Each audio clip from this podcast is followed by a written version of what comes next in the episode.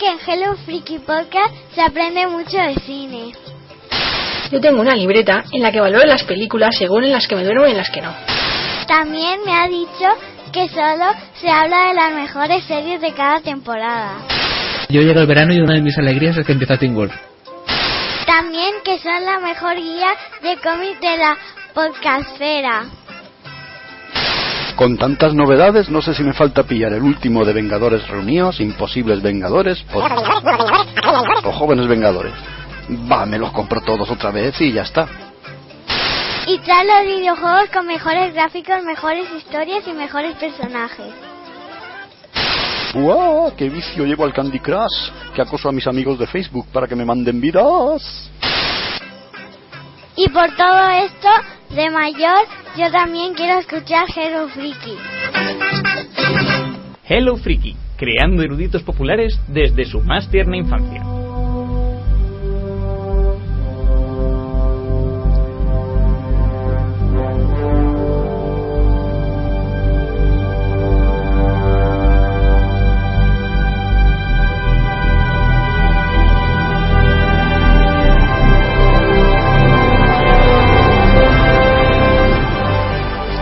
Hello Frikis, ¿qué tal? ¿Cómo estáis? Bienvenidos al podcast 4x20 de Hello Friki, hoy dedicado a cómics y videojuegos.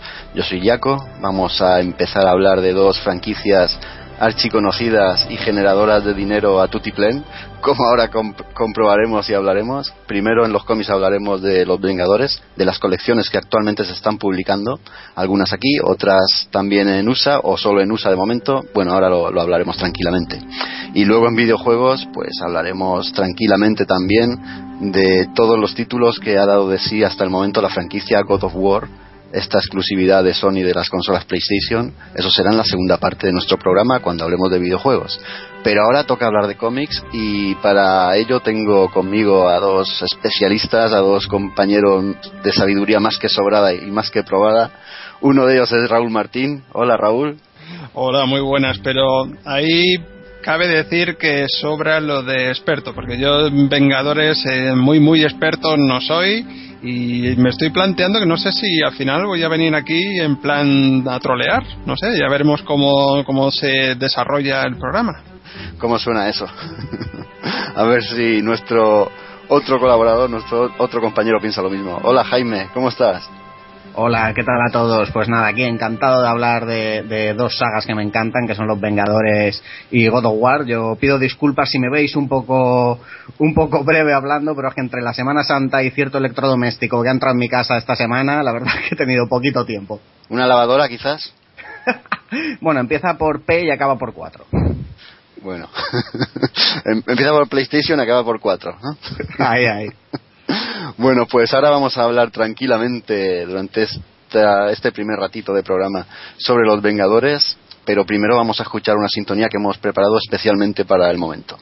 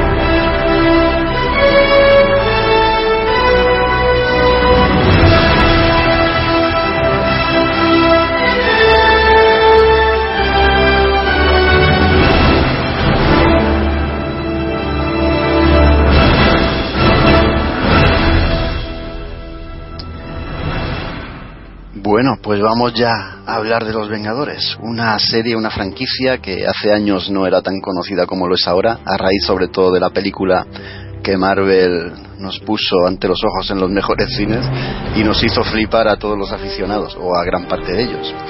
Y esa, ese gran éxito dio, dio, pie, dio, pie a que Marvel pues sobreexplotara de una forma espectacular, como vamos a comprobar, este grupo de superhéroes. Y actualmente, si no recuerdo mal y si las cuentas no, no me descuadran, eh, la franquicia se compone de los siguientes títulos: Los Vengadores, Los Nuevos Vengadores, Imposibles Vengadores, Poderosos Vengadores, Academia de Vengadores, Vengadores Reunidos, Vengadores Secretos, Vengadores Arena, Vengadores Mundiales, Vengadores IA.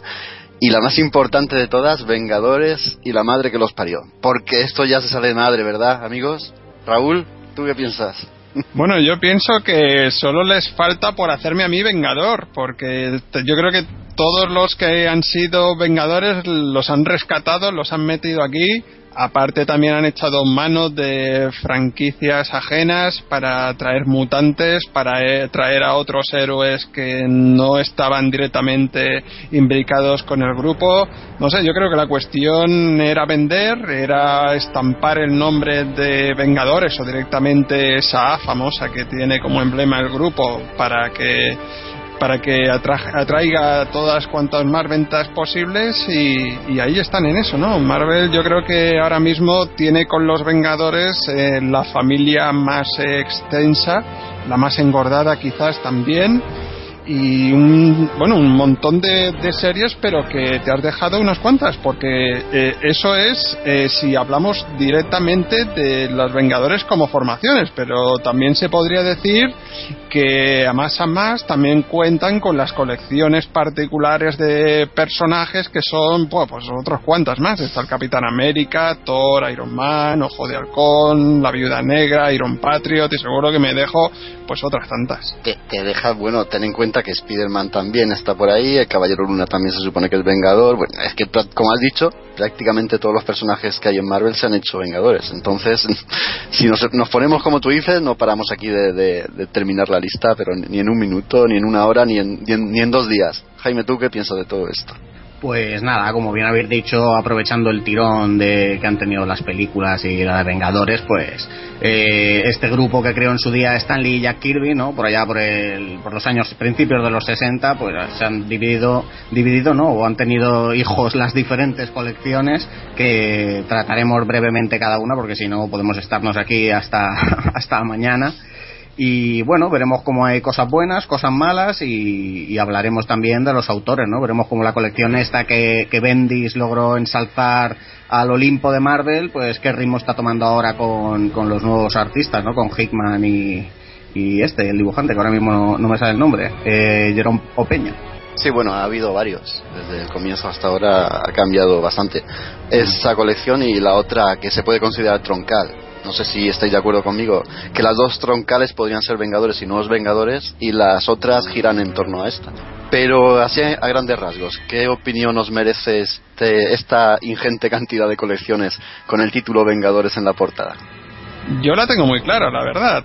Eh, por un lado, cabe decir que hay series que son Vengadores eh, simplemente por el título de la cabecera, puesto que se han, mm, han hecho una reunión de personajes que mm, vienen, eh, tienen parte de Vengadores, pero no son exclusivamente Vengadores.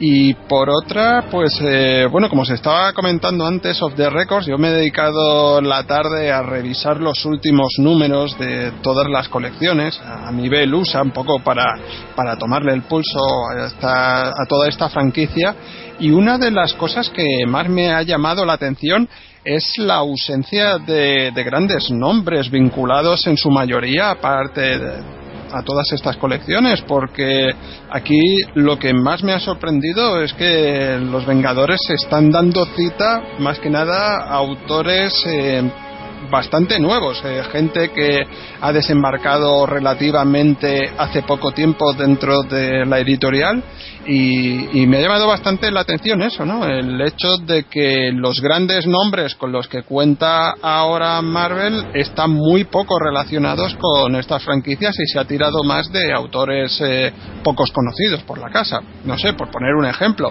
si nos ponemos a pensar de que actualmente los, eh, la franquicia mutante tiene autores eh, bastante con una carrera bastante larga, yo que sé, como Brian Booth o, Jason Aaron, el propio Bendis eh, lo tenemos por ahí, qué decir de Peter David, ¿no? Pues todo este, este tipo de, nombres con solera cuesta mucho encontrarlo en, la franquicia de los Vengadores, puesto que son nombres o, menos conocidos o directamente gente que lleva una trayectoria bastante escasa en el mundo del cómic.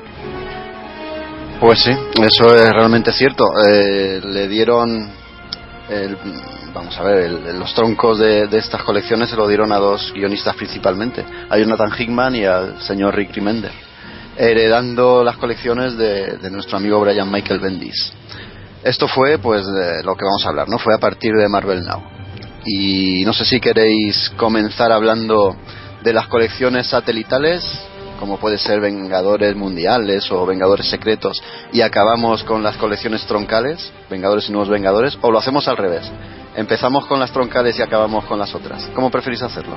Yo empezaría por las troncales. Pues venga, tú que has hablado, empieza a hablar de los Vengadores. Bueno, pues nada, en primer lugar, pues eh, estoy de acuerdo con lo que dice Raúl, ¿no? La, ausencia de grandes nombres. También habíamos comentado antes, antes por Facebook, ¿no? Que Daredevil, por ejemplo, tiene a Mark White, el Caballero Luna, Warren Ellis. Y nada, pero bueno, Jonathan Hickman sí que es un tío que tenía nombre, conocido por sus recientes trabajos en IMAX, los proyectos Manhattan, que ya sabéis que fue nominada a los premios Eisner como mejor serie regular y mejor guion, también East of West, que la trajimos aquí, y nada, en Marvel pues había llevado, entre otros, Los Cuatro Fantásticos, la cual fue nominada al premio Harvey por mejor serie regular, y también había llevado esta serie FF y SEAL, y aparte, pues bueno, cada había capitaneado los guiones del reciente evento Infinito, ¿no? Vamos a ver también como el aire cósmico de los cuatro fantásticos y, todo este universo se deja ver mucho en las colecciones de Vengadores, que las han impregnado de un tono épico y galáctico. Y bueno, pues ¿cómo empieza esta colección? Pues eh, la colección empieza con, con, por decirlo de alguna forma, con la creación de, un universo, ¿no? Por parte de, un ser que se llama Ex Nihilo, que es una especie de, como un semidios o que tiene poderes divinos y su hermana Avis y Aleph, que es un- una especie de robot, es un, un resquicio de una, de una de la raza más antigua del universo, que son los constructores, contra los que precisamente luchan en la saga Infinito. Y ya nos podemos hacer una idea pues de que estamos ante una historia de, de dimensiones épicas, ¿no? Los Vengadores, pues liderados por Tony Stark y Steve Rogers, deciden, de- se- digamos que se dan cuenta de que las amenazas cada vez son más grandes, de que ya la cosa no se queda en las calles ni, ni en una organización como Hydra que lucha contra Estados Unidos y tal, sino que ya son cosas a nivel intergaláctico. Y entonces pues deciden hacerse más grandes y, y- crecer para estar preparados para, ene- para enemigos más grandes, ¿no? Como el poder de- de estos. Aquí, pues bueno, empiezan un proceso de reclutamiento y vemos como los primeros a los que reclutan, aparte del propio Spider-Man o Lobezno, pues son Hyperion, que es esta especie de, de- de Superman, ¿no? Eh, Tiene un origen parecido, es un tío que vuela, super fuerza, tira rayo por los ojos, y pues otros así secundarios como Bala de Cañón, Mancha Solar, el- la chica esta Smasher, que es de la Guardia Imperial Siar, la Capitana Universo, y bueno, pues una serie que, como ya he comentado, toma un tono así más, más épico, más galáctico. A mí, la verdad es que los dibujos de Jerome Peña me gustan. El, trazo este así muy sucio, muy que se ve como si fueran bocetos. A mí eso me gusta. Lo conservan también otros artistas como, como Joe Madureira, ¿no? El- les están haciendo ahora el entintado para que se vea el trazo de- del lápiz. A mí eh, esto, la verdad es que me gusta bastante. Y, y nada, poquito más que decir. ¿Qué opináis vosotros de, de esta serie de Vengadores? Pues si me permite Raúl, Adelante. Yo, yo, mm, como soy seguidor de los Vengadores, empecé a, a- a leerme esta nueva etapa de Hickman y me llamaba mucho la atención esta, este tono que le daba a la serie, este tono galáctico, este tono más que galáctico, universal prácticamente. Y mm, no me terminaba de gustar del todo. También los personajes nuevos, como tú has mencionado a Ex Nihilo y su hermana, tampoco me terminaban de cuadrar. Luego, conforme ha avanzado la colección y se han ido integrando estos personajes y otros nuevos, como tú has comentado, sí que me ha empezado a, gustar un poco más, pero sí que tiene muchos altibajos la colección y siempre intenta mantener ese carácter, como vamos a ver qué pasa en la otra colección troncal, en los nuevos Vengadores, ese carácter mm, de macro evento épico que siempre hay algo, eh, algo espectacular y temerario que va a llegar. Siempre está con esa amenaza de futuro, algo que nos supera y que va a llegar, algo que nos supera y que va a llegar. Llevan ya dos años así y siempre están con, ese mismo bucle, siempre están con lo mismo. Pero bueno, como digo, tiene, tiene sus altibajos, esto a veces sí que consigue crear un, un ambiente o una, una trama de cierta inquietud y de, de- de morbo, ¿no? De saber qué es, lo, qué es eso que va a venir en un futuro, pero en otros momentos, como está constantemente repetido, pierde bastante la fuerza. Luego los personajes que has dicho que, que meten en la colección. La verdad es que el elenco de, de nuevos Vengadores que han metido, que ha metido Hickman, es tremendo. Tenemos a algunos que son pesos pluma, como se puede decir del halcón o viuda negra, con otros que son auténticos gigantes, como está Thor, Pegadora, como tú has dicho también de la Guardia Imperial, Capitana Marvel, eh, está Hyperion, Capitana Universo. Y luego hay uno que a mí me hace muchísima gracia, que me gustaría que me dijerais también vuestra opinión, y es Distribuidor, porque este era un, un personaje que nació en los X-Men de Claremont y era este aborigen australiano que era capaz de crear portales y viajar entre, en- entre espacio. Era capaz de, de crear un portal y transportarse a cualquier lugar que él, que él desease. Allí yo creo que se llamaba Pórtico y aquí lo han rescatado como distribuidor. Aparte le han mejorado el físico y lo han hecho un auténtico luchador. Me ha llamado mucho la atención y me ha hecho mucha gracia. Y me gustaría que saber qué opináis también de esto, aunque antes creo que Raúl iba a decir alguna otra cosilla.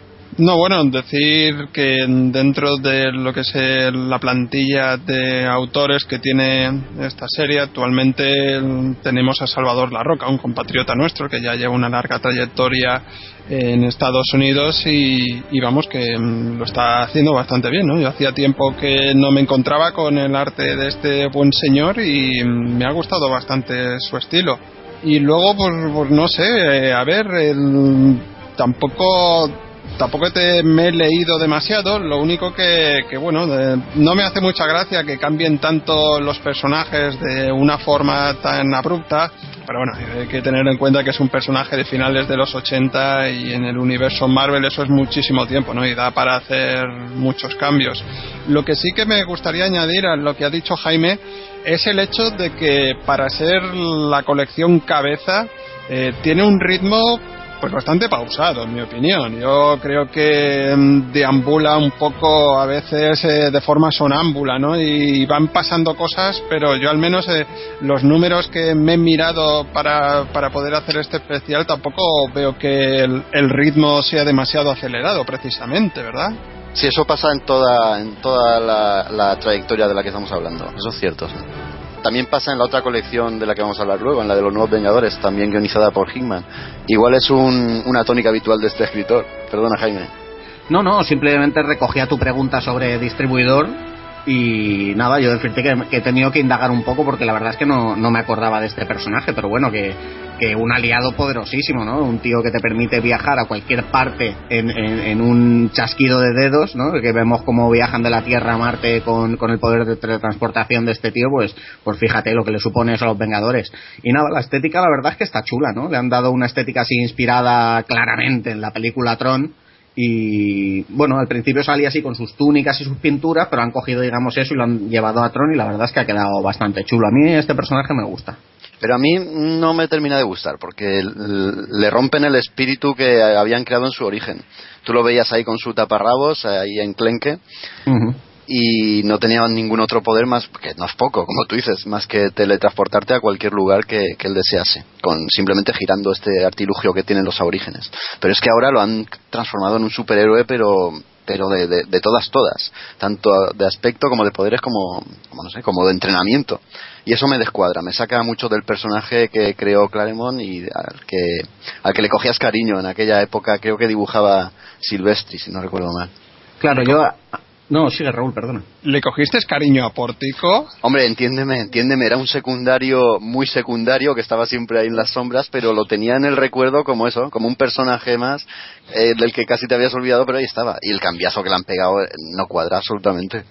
Hombre, yo creo que es un personaje que se presta a que lo cambien, puesto que es un personaje bastante, vamos, que prácticamente yo creo que no tuvo protagonismo en toda la etapa de, de Claremont en el en Australia, que es de donde apareció y a mí me parecía que era simplemente pues eh, un personaje accesorio que servía para que los mutantes se movieran de un sitio a otro, porque en esa época recordemos que no tenían el pájaro negro y poco más, o sea, tampoco tampoco lo veo yo que fuese un personaje ahí muy eres, carismático. único, eh, para romper el encanto, eres único.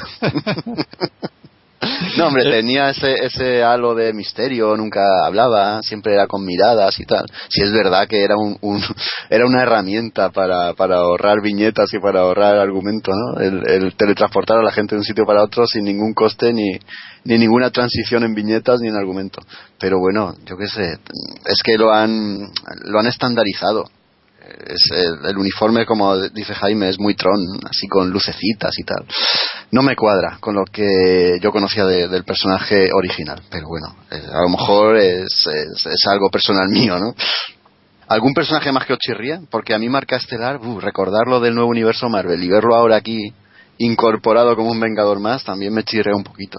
Hombre, a mí me chirrían muchísimos personajes. Mm, Creo que estábamos comentándolo tú y yo el otro día, ¿no? Que, que se ha perdido a lo mejor ese, mm, esa habilidad de, de Bendis de darle personalidad a los personajes, valga la redundancia, y Hickman como que no, no los trata tan bien, ¿no? Vemos personajes muy, pues eso, carentes de, de- de- insustanciales. El- a mí el nuevo este que nace de que nace de- del capullo que, que lanza Ex Nilo a la Tierra, si a mí no, no, no me gusta nada. Luego el Starbrand, tam- sí, ¿E- ¿Esa es Máscara Nocturna? sí, eso es. Es que ese no sé ni lo que hace y me lo leo cada mes.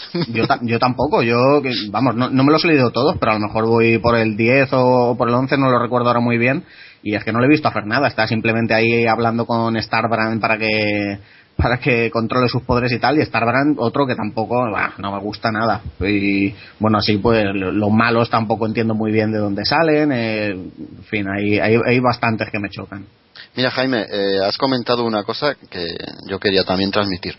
Y es que esta colección, o este, este grupo, este supergrupo, viene heredado de la etapa de Bendis. Que a Bendis se le ha criticado muchísimas cosas y yo me sumo muchas veces a las críticas que se le hacen.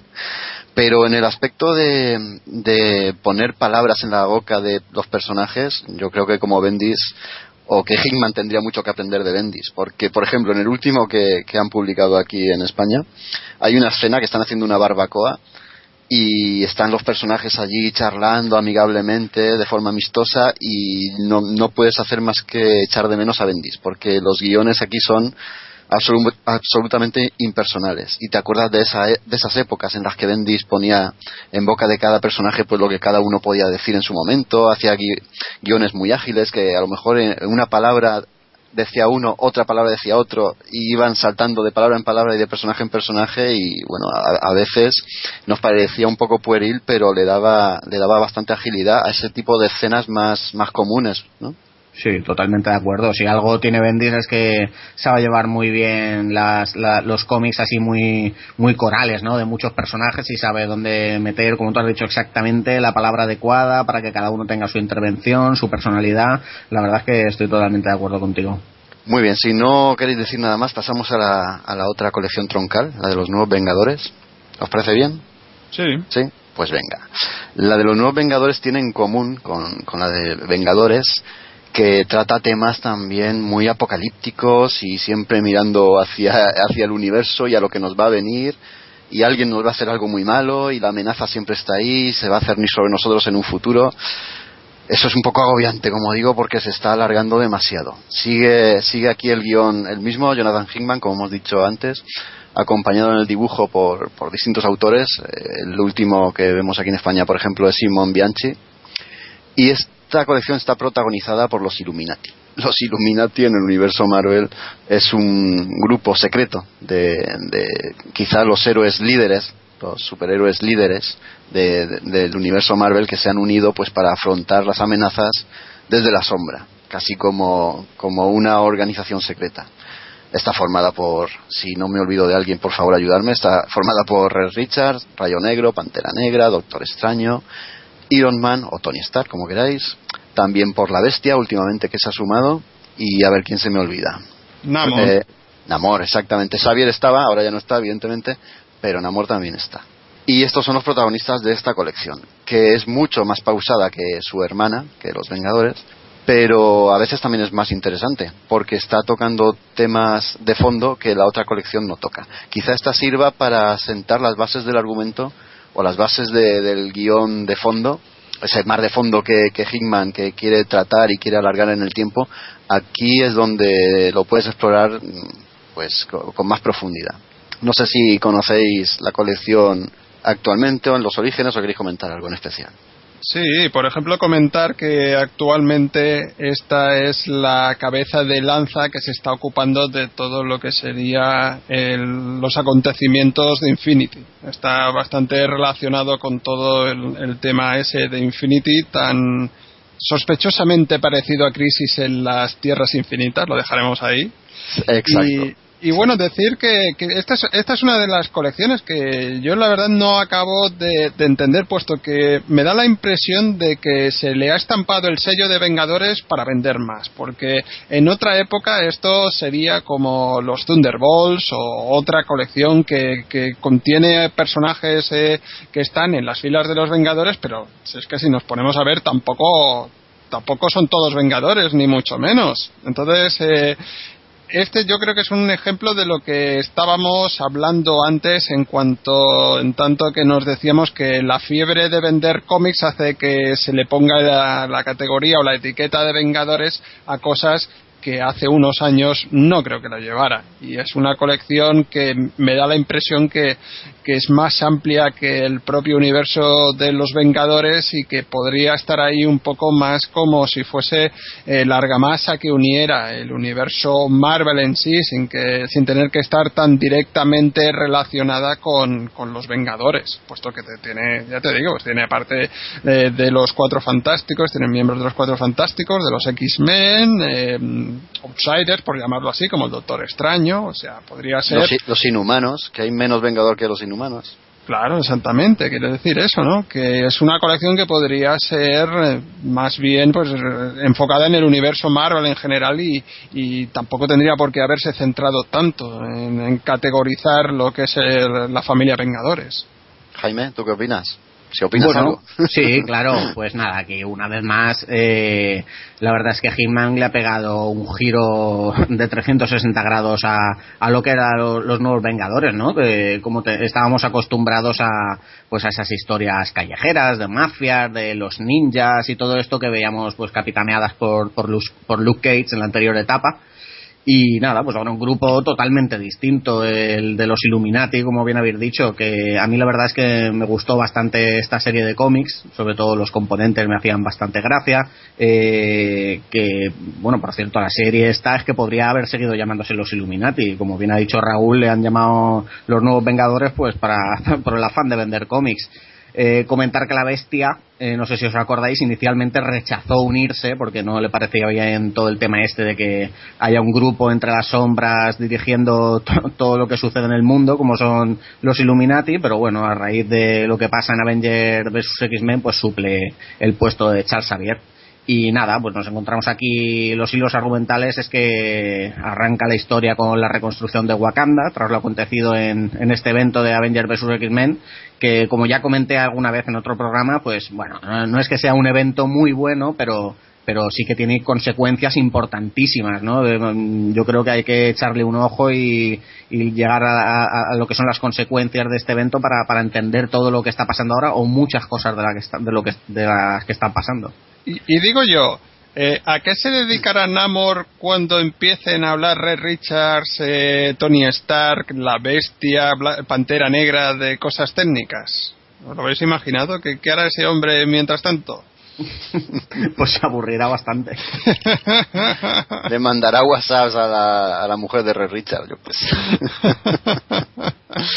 no, es verdad, yo estoy totalmente de acuerdo con vosotros. No hubiera costado nada nombrar a esta colección Illuminati, hubieran quedado la mar de bien, hubieran sido francos con los lectores y no, no sé, no sé si hubieran perdido muchas ventas simplemente por no poner los Vengadores en la portada. Es verdad que, el argumento recuerda mucho a Crisis en Tierras Infinitas y parece que va llevando ahí los, acontecimientos. Son mundos que se están superponiendo al nuestro, porque esto es un argumento que a mí me dejó, me dejó un poco helado, ¿no? Al principio. Porque parece que son mundos, igual que el nuestro, que están a punto de colisionar con el nuestro, y los Illuminati son los encargados de destruir esos mundos antes de que esa colisión destruya el nuestro y los hace responsables el señor Hickman a estos Illuminati, les hace a sus a, sus mentes, a, su conciencia, responsables del asesinato de millones y millones de personas de esos planetas. Luego, en otros hilos argumentales se olvida de esto completamente y siguen a, su bola con otras historias. Por eso, no sé, a veces, a veces la colección está bien, se puede leer, está bien, es entretenida, pero otras veces se queda un poco coja. Y también es verdad que estas dos colecciones han servido como, como guía, por decirlo de alguna forma, de los grandes eventos Marvel que han sucedido últimamente. Tanto son herederas de X-Men vs. Avengers y han sido, como digo, guía de, de la era de Ultron, ¿verdad? O por lo menos herederas de cosas que pasan en la era de Ultron. Y luego de Infinito, y ahora empiezan a serlo de Inhumanity. Que bueno, esto ya lo veremos a futuro en el programa seguramente. Mira, una, ¿Eh? una preguntita, igual- como Sí. ha hecho Raúl. Es que yo esto, eh, esta colección la leí hace tiempo porque, bueno, sí, me gustaba mucho la etapa antigua de Nuevos Vengadores y está tarde poquito en leerla, así que no, no la tengo muy fresca. En la anterior, eh, en la primera aparición de los Illuminati, eh, a, a Rayo Negro, a Black Bolt, lo, lo interpretaba, o sea, quiero decir que, que interpretaba lo que, lo que estaba pensando, ya que, como sabéis, no puede hablar, eh, Xavier, que es, que, es, que es psíquico, pero a- en esta etapa, ¿cómo consiguen comunicarse con él? Porque yo la verdad es que no me acuerdo. Pues ni idea. Es que no me acuerdo, ¿eh? Pero bueno, Yo es que tampoco. hablar no puede hablar. Hombre, muchas reuniones no han tenido en esta colección. Se han dedicado más a darse palos unos a otros. También por lo visto en Infinito y estas cosas, Namor eh, ha, enviado, bueno, tampoco voy a, spo- spoilear mucho, pero esto sí, Namor ha enviado al- a las hordas de Thanos a atacar Wakanda, por ejemplo, y, y ha habido enemistades entre unos y otros. Yo reuniones de estas que tú dices en las que alguien pudiera hacer de intérprete a Rayo Negro, la verdad es que no recuerdo muchas, pero sí que es verdad que es una pregunta, una pregunta que me hago ahora. ¿Cómo, cómo hacen para que este hombre lleguen su- sus pensamientos a los demás? Bueno, seguro que, que Tony Stark le ha puesto algún chip o algo que pueda transmitir los pensamientos. o algo se habrá inventado Marvel. Y eh, para terminar, eh, es verdad, ¿eh? los, los antiguos lectores de la, del volumen anterior de, de los Nuevos Vengadores se, se quedaron, yo me quedé personalmente, a cuadros, cómo cambia de la época de, Bendis, que metía aquí en Nuevos Vengadores al Doctor Extraño, La Cosa, Loezno, Spider-Man, y de repente te encuentras esto tan serio y tan solemne. Pero bueno, ¿qué vamos a hacerle? Es la, la visión que tienen ahora en Marvel, la que quieren darle y la que imparte particularmente Hickman.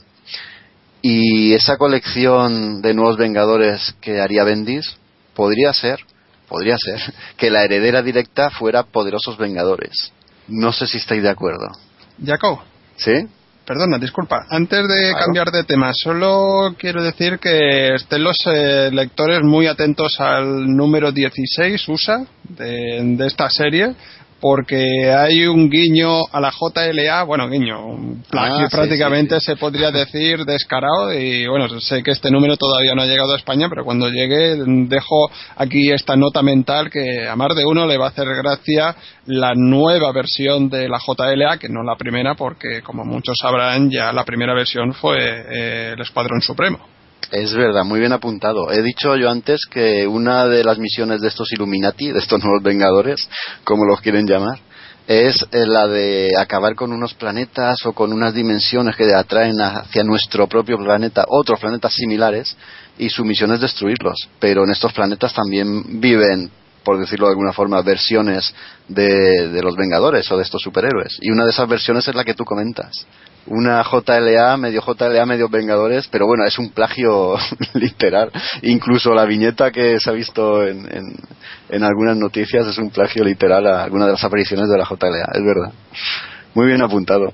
Pues bueno, decía que, que los nuevos Vengadores en realidad, los que concebía Bendis serán estos personajes que nunca hubieran sido Vengadores, como Doctor Extraño, Spider-Man, etcétera. Y la colección actual que heredaría este concepto puede ser la de Poderosos Vengadores. ¿Vosotros pensáis así? Y pasamos ya a hablar a esta colección, Poderosos Vengadores. Hombre, yo la llamaré de otra manera, ¿eh? Yo, yo, lo, llamaría, yo lo llamaría los Vengadores Afroamericanos Majulca. También es verdad. porque han metido aquí a todos los a todos los vengadores así más de color los que tienen mucha pigmentación en la piel por decirlo por decirlo así y, y- y luego para que no quede tan tan evidente pues nada ahí nos han puesto a otra insigne vengadora de color chillón como es Hulka pero sí no el, el espíritu básicamente ahora ya ha sacado las bromas sí que sí que parece que va bastante por ahí. Está guionizada por Paul Ewing y dibujada por Greg Land y esta colección nace de los eventos de Infinito.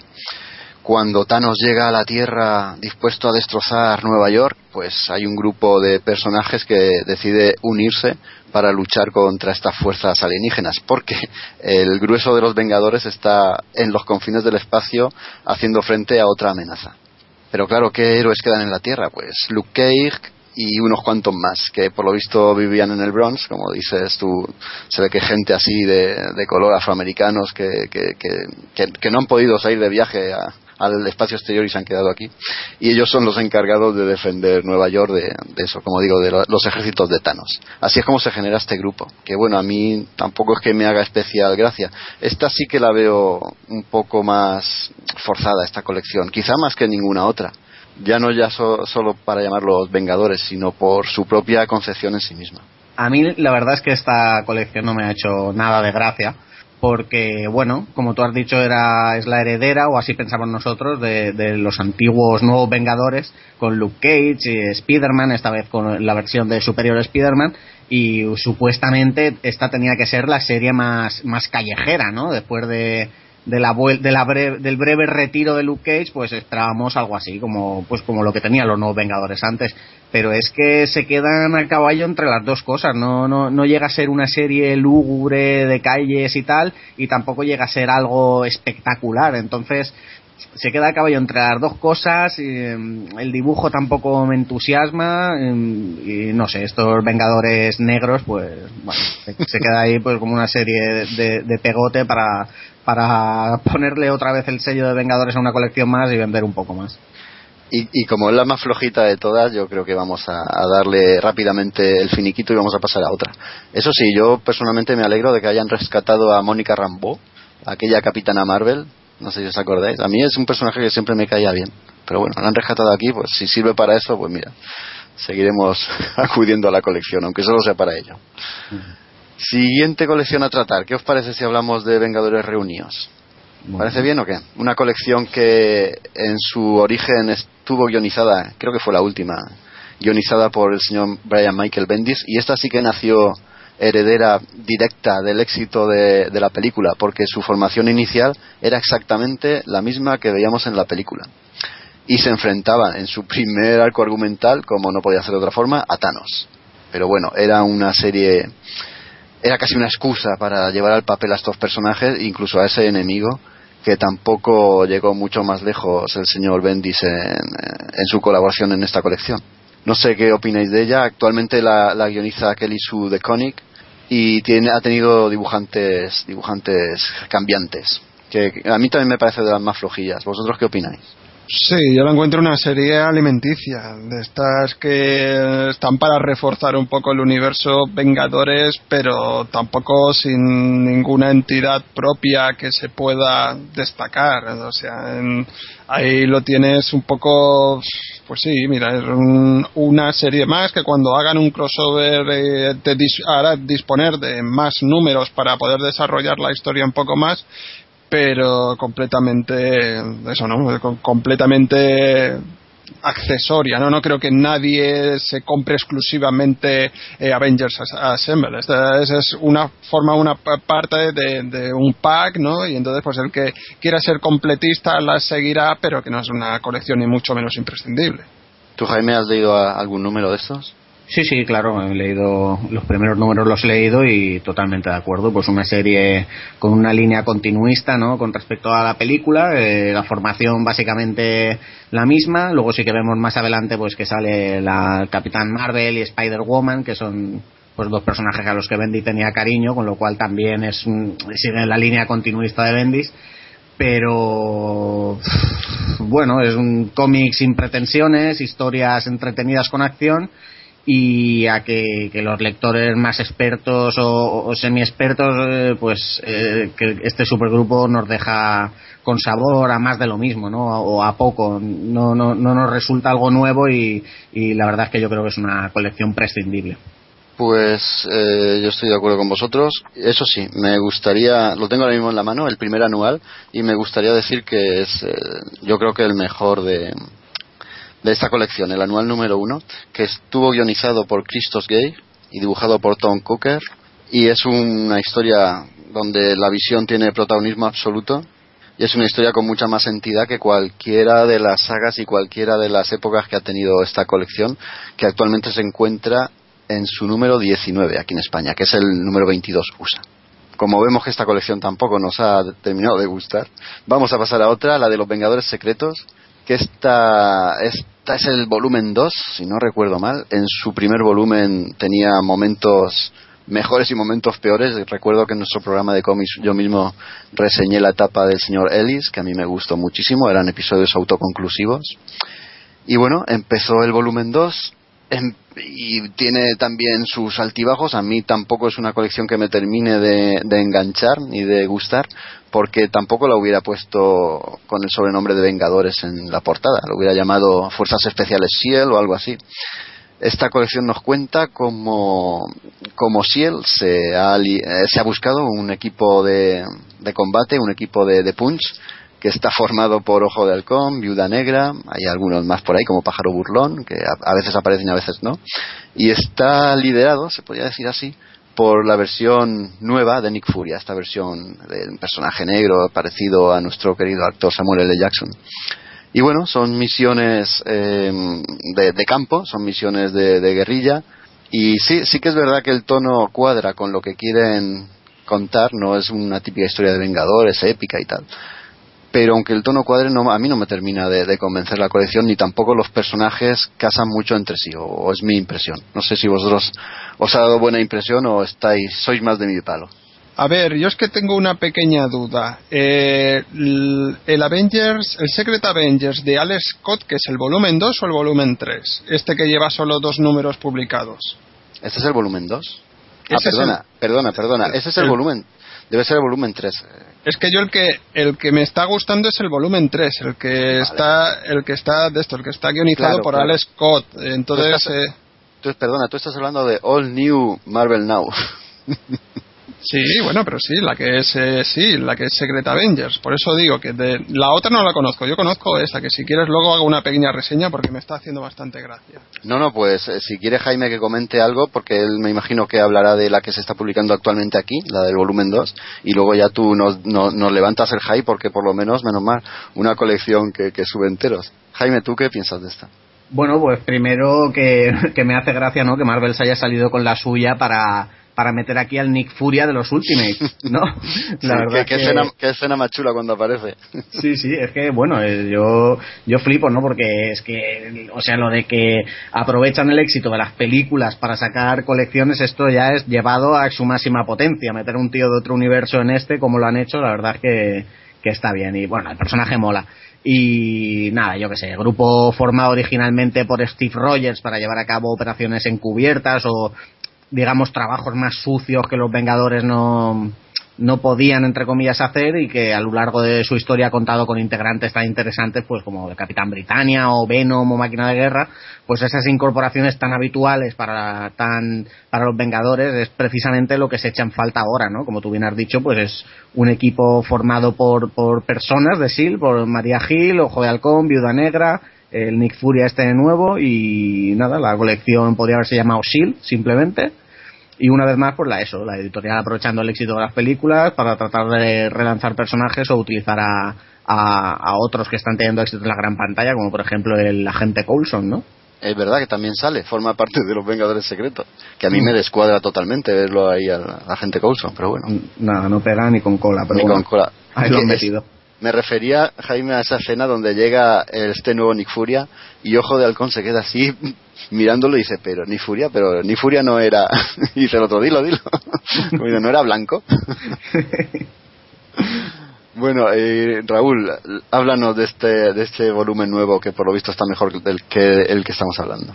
Bueno, es un volumen todavía muy joven, puesto que lleva prácticamente solo dos números, pero está claro de que este formato no estaba funcionando, ¿no? Creo que la colección fue cancelada por, por no cumplir las expectativas comerciales y entonces pues lo que se le ha hecho en este volumen 3 es eh, dársele completamente la vuelta. Se ha elegido a un guionista poco conocido como es Alex Scott, que está haciendo una serie muy buena en Image que se llama Cero y yo llegué un poco a esta colección por eso, ¿no? Siguiendo el rastro de, este guionista que me parecía prometedor. Y cuál fue muy, mi sorpresa cuando me encontré que lo que han hecho aquí es eh, establecer una serie de humor mm, hasta tal punto que yo creo que el primer referente que me viene a la cabeza es la JLA de, de Giffen y de Mateis, porque el rollo es muy parecido han cogido un estilo de dibujo un poco que podría recordar al, al, de Ojo de Halcón, sin ser tan. Bueno, no, quizás no, quizás no, aquí ya no, no sería tanto así. Es un poco el rollo de David Aja, pero claro, de una manera mucho más simple, ¿no? Pero así este dibujo de, de formas rasgadas, de trazo grueso, y la verdad es que lo han convertido en una serie que, que rezuma humor por todos los costados y los dos números que me he leído, la verdad es que a mí me están haciendo mucha gracia y me estoy divirtiendo mucho. Y dentro de este aluvión de series clónicas que estamos viendo hoy de los Vengadores, eh, destaca por eso, destaca por el desenfado que tiene y, la manera un poco de, tomarse las cosas eh, de una forma un tanto más, eh, con mucha más frivolidad y aventura por aventura. Y no sé, quizás más adelante sea el momento ya de, ver cómo fragua todo esto, pero por ahora estos dos números están siendo eh, bastante prometedores pues debe ser que se han dado cuenta que la gente no estaba muy contenta con el enfoque que tanto Jaime como yo estábamos comentando y mira, ahora estoy viendo unas imágenes de, de, lo que tú dices. Parece muy cartoon, un poco caricaturesco el dibujo incluso. Y sí que es verdad que, le han dado así un tono más, humorístico. Bueno, si han acertado, pues oye, bienvenido sea. Aquí lo estaremos esperando para cuando, para cuando aparezca. ¿Qué os parece si, hablando de, de, una colección así desenfadada, como puede ser este volumen 3, pasamos a otra desenfadada, que es la de Jóvenes Vengadores? A quiere hablar un poquito de ella? Que yo de esta es quizá de la que más desconozca. Yo era seguidor del anterior volumen, me gustaba mucho, y este ya me ha despistado un poco y no, no lo he seguido al día.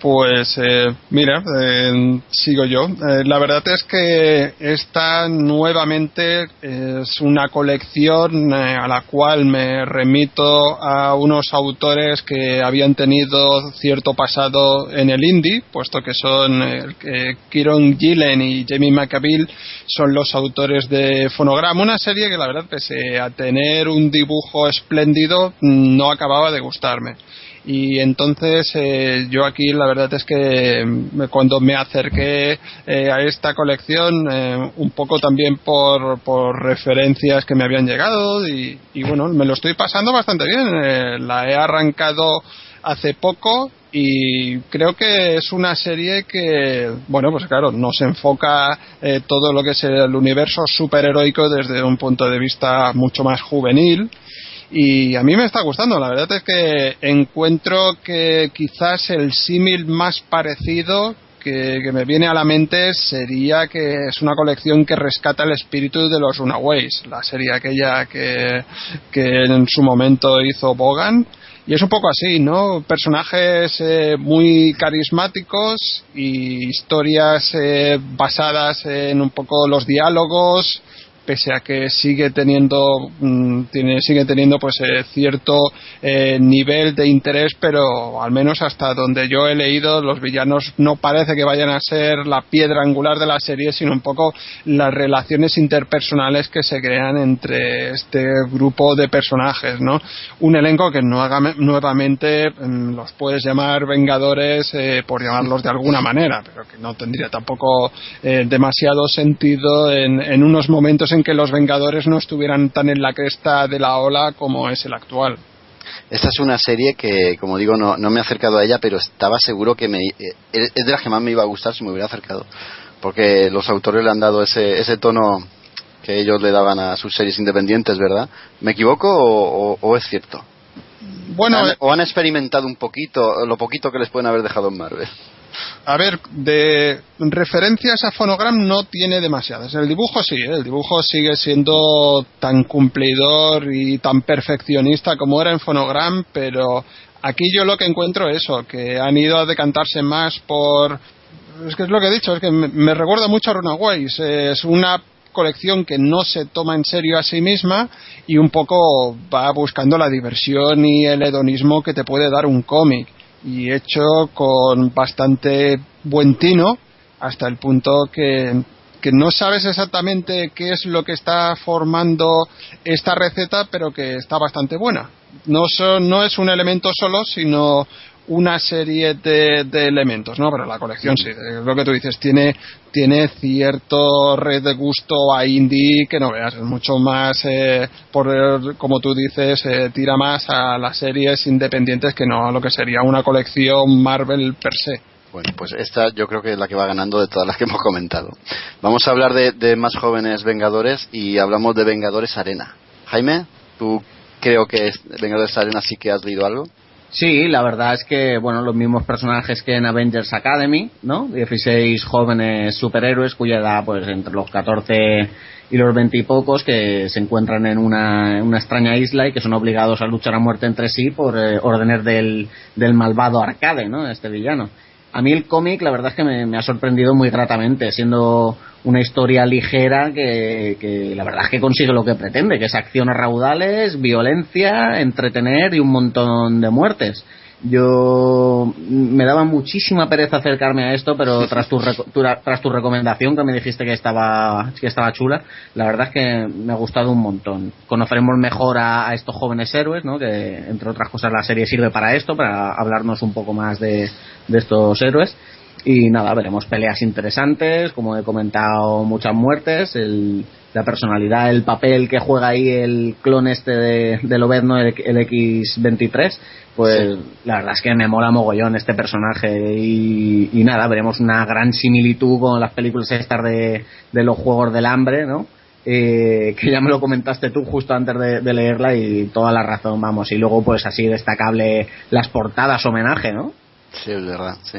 Yo eh, apareció el tomo este publicado por Panini y tenía mis reservas, no sé ni, ni por qué me lo compré. Pero el caso es que me lo compré y me gustó mucho, porque es una colección que te ofrece lo que te promete. Diversión, no, no es nada, una historia para nada profunda, ni, ni le busques tampoco mucha, mucha filosofía, pero sin embargo diversión te la ofrece toda la que quieras y más. Tiene constantes referencias a los Juegos del Hambre, incluso el Señor de las Moscas también hace su aparición aquí el, villano este Arcade, que es un villano siempre ha sido bastante bastante patético, un poco ridículo. Aquí yo creo que, el autor Dennis Hopeless le da cierta entidad y lo hace algo algo más escabroso, ¿no? bastante más temerario. Sí, le dota de, bastante personalidad y vemos cómo, cómo provoca alguna muerte que la verdad es que es súper cruel, ¿no? Este tío y, y, nada, la verdad es que tienes toda la razón, lo del señor de Mosca no había caído.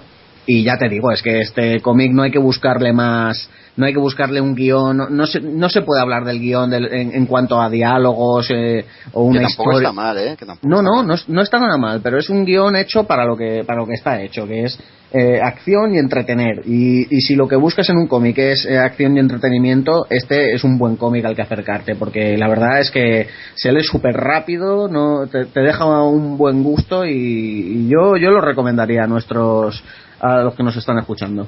Yo, yo también. Y quería comentar también eso, el nivel de, violencia, tú ya, tú ya, lo has dicho, es constante. Y que el segundo tomo he visto que lo va a publicar Panini el próximo junio. O sea que ya está cerquita. Me imagino que luego enlazará con la colección heredera de esta. Hombre, también quiero decir que si nos ponemos a analizarlo con, con un poquito de detalle, vemos que es un, un truco bastante, bastante sencillo, bastante burdo, de deshacerse de personajes que no tienen carisma y que no saben hacer con ellos. Entonces, esta es la forma quizá más impactante de, de, darles protagonismo y de darles un final. Pero bueno, quitando eso, esta serie ya hemos dicho que termina en el número, en el número 13 USA, que está siendo publicada en volúmenes, y del número 13 USA pasa a Vengadores, ¿cómo se llama? Eh, undercover, ¿puede ser? Sí, encubiertos. Ajá. ¿Habéis leído algo de, esto?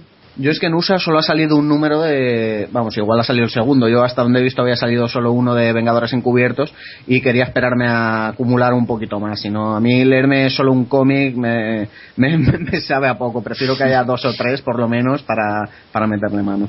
Yo tampoco lo he catado. ¿Y tú, Raúl? No, yo no. Yo mm, sí, ya le puedo asegurar a Jaime que se publicó hace no mucho el número 2 pero como todavía no he acabado el, este Avengers Arena, pues claro, no me puedo acercar porque seguro que el, principio es claramente el final de esta, ¿no? O sea, quiero decir que Aquí lo que, te, lo que te van a desvelar es quién sobrevive y quién no. Entonces, pues sobre todo que la gente no se acerque a este Avengers Undercover antes de haberse leído Avengers Arena, porque se lo revientan completamente en la serie precedente. Una buena recomendación, porque los supervivientes de Avengers Arena pasarán a esa colección. Entonces, si empiezas a leerla, te lo revienta, como tú dices. Muy bien, pues nada, vamos a pasar a Imposibles Vengadores. Yo sé que esta colección Raúl la tiene entre ojo y ojo porque no le gusta nada. Danos tu motivo, venga. Hombre, aquí vamos a. La verdad es que va a haber un poco de, diferencia de opiniones entre tú y yo, porque precisamente tú me recomendaste esta serie de Rick Remender y John Casaday en sus inicios, y a mí no me ha acabado de gustar por, diferentes temas, por diferentes. Eh, bueno, por, diferentes enfoques que tiene la colección. En principio, cabe decir que la idea me parece buena. Eso de que tras eh, los acontecimientos de Vengadores y la Patrulla X se quiera establecer un puente entre ambos grupos y crear, crear eso, crear un vínculo entre mutantes y Vengadores eh, da bastante juego. Poner a Caos al frente del equipo lo encuentro relativamente correcto, puesto que Caos, por un lado, es un tío que tiene ya una trayectoria gubernamental, eh, ya lo vimos en Factor X, y por otro lado es el hermano de Cíclope y es un poco el, heredero de la familia Summers, ¿no? Ahora que ha caído en desgracia. Por ese lado me parece bien. Sin embargo, lo que me rechina bastante de esta colección es el tono clasicote que se le ha dado eso no me acaba de gustar. Tú te vas leyendo número tras número y ves que Rick Remender utiliza un estilo que a mí no me acaba de encajar sobre todo por lo que es la, vertiente de, de, los mutantes, ¿no? Un poco yo eh, recordando eh, viejos tiempos, ¿no? Yo me leía este cómic y hace uso, casi abuso, demasiado de los de los eh, textos de apoyo y, y, es un elemento que no me gustaban en los cómics clásicos y no me gusta ahora, ¿no? El hecho de que está pasando algo en la viñeta y el texto de apoyo te lo está explicando tal cual y tú dices, bueno, no hace falta que me lo expliques, muchachos, ya lo estoy viendo. Y eso sumado a una elección por lo menos en los primeros números, que es lo que yo he leído de, villano, un mm, poco, no sé, poco, que tiene poco que ver con los mutantes, como es un cráneo rojo, que no es ni siquiera el cráneo, el cráneo rojo original, sino que es un clon del original que ha estado 70 años en, ha estado 70 años en invernación y todo eso, tampoco, tampoco me parece que que sea el, villano ideal, ¿no? Con el que empezar todo esto y luego ya, bueno, no sé si aquí puedo cruzar la línea de hablar lo que hace Cráneo Rojo con el cerebro de Charles Xavier. Quizás sea, aquí sí que haya que poner ya la alarma roja y no pasar de aquí, pero eso yo no sé lo que pensarás tú, Jaco, pero eso sí que es indefendible. Lo que pasa con, con el tema de Charles Xavier.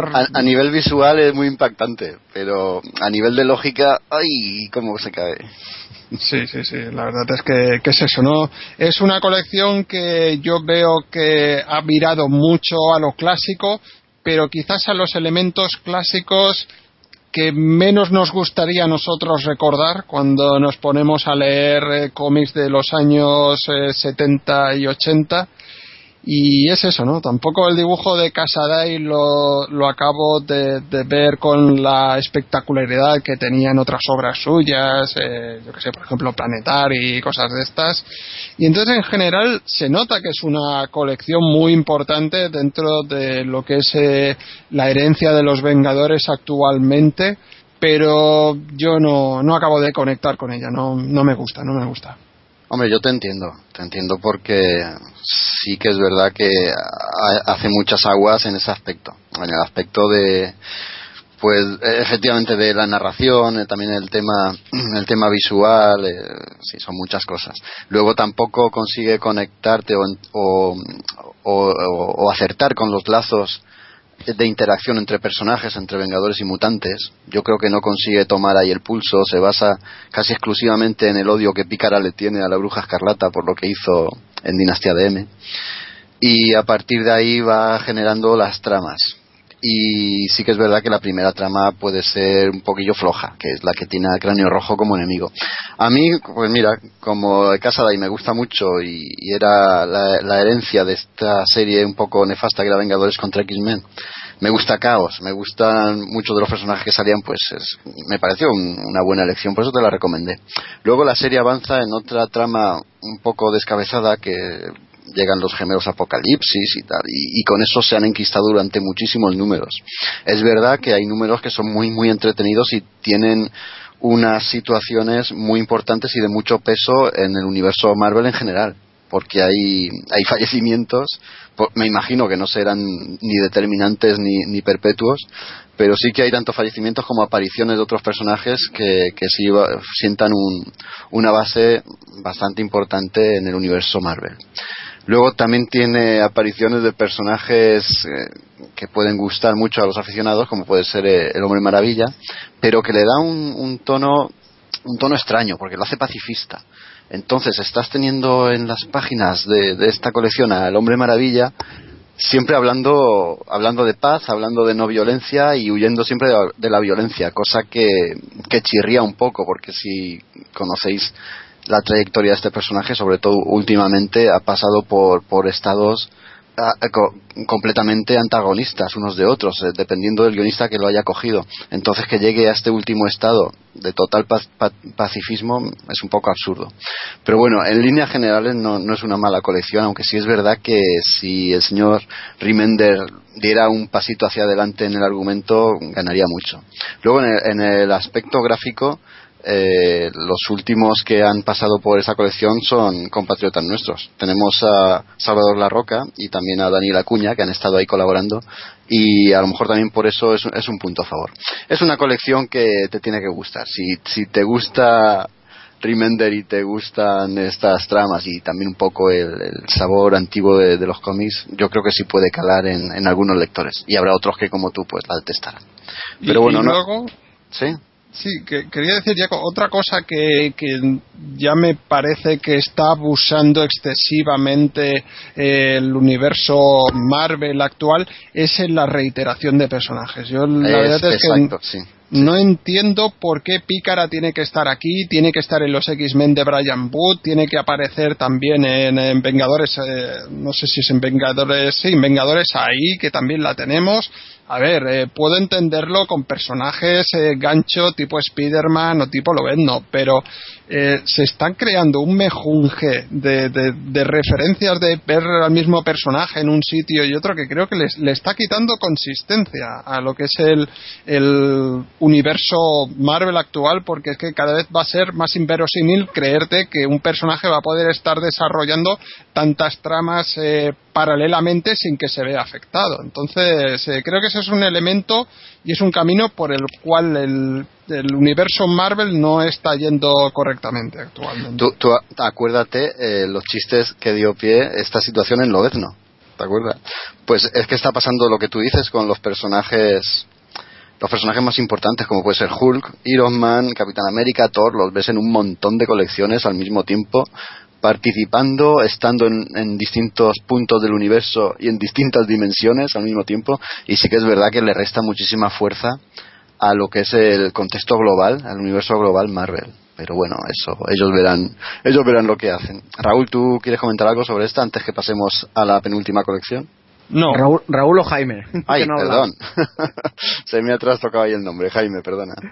Eh, pues nada, yo creo que, como ha dicho Raúl, es una, es una ocasión perdida, ¿no? De, de tener una pedazo de serie, ¿no? La verdad es que la idea de cruzar, de cruzar en un mismo grupo a Vengadores y Mutantes, pues estaba muy bien. La verdad es que le podría haber salido una cosa redonda que no han sabido aprovechar.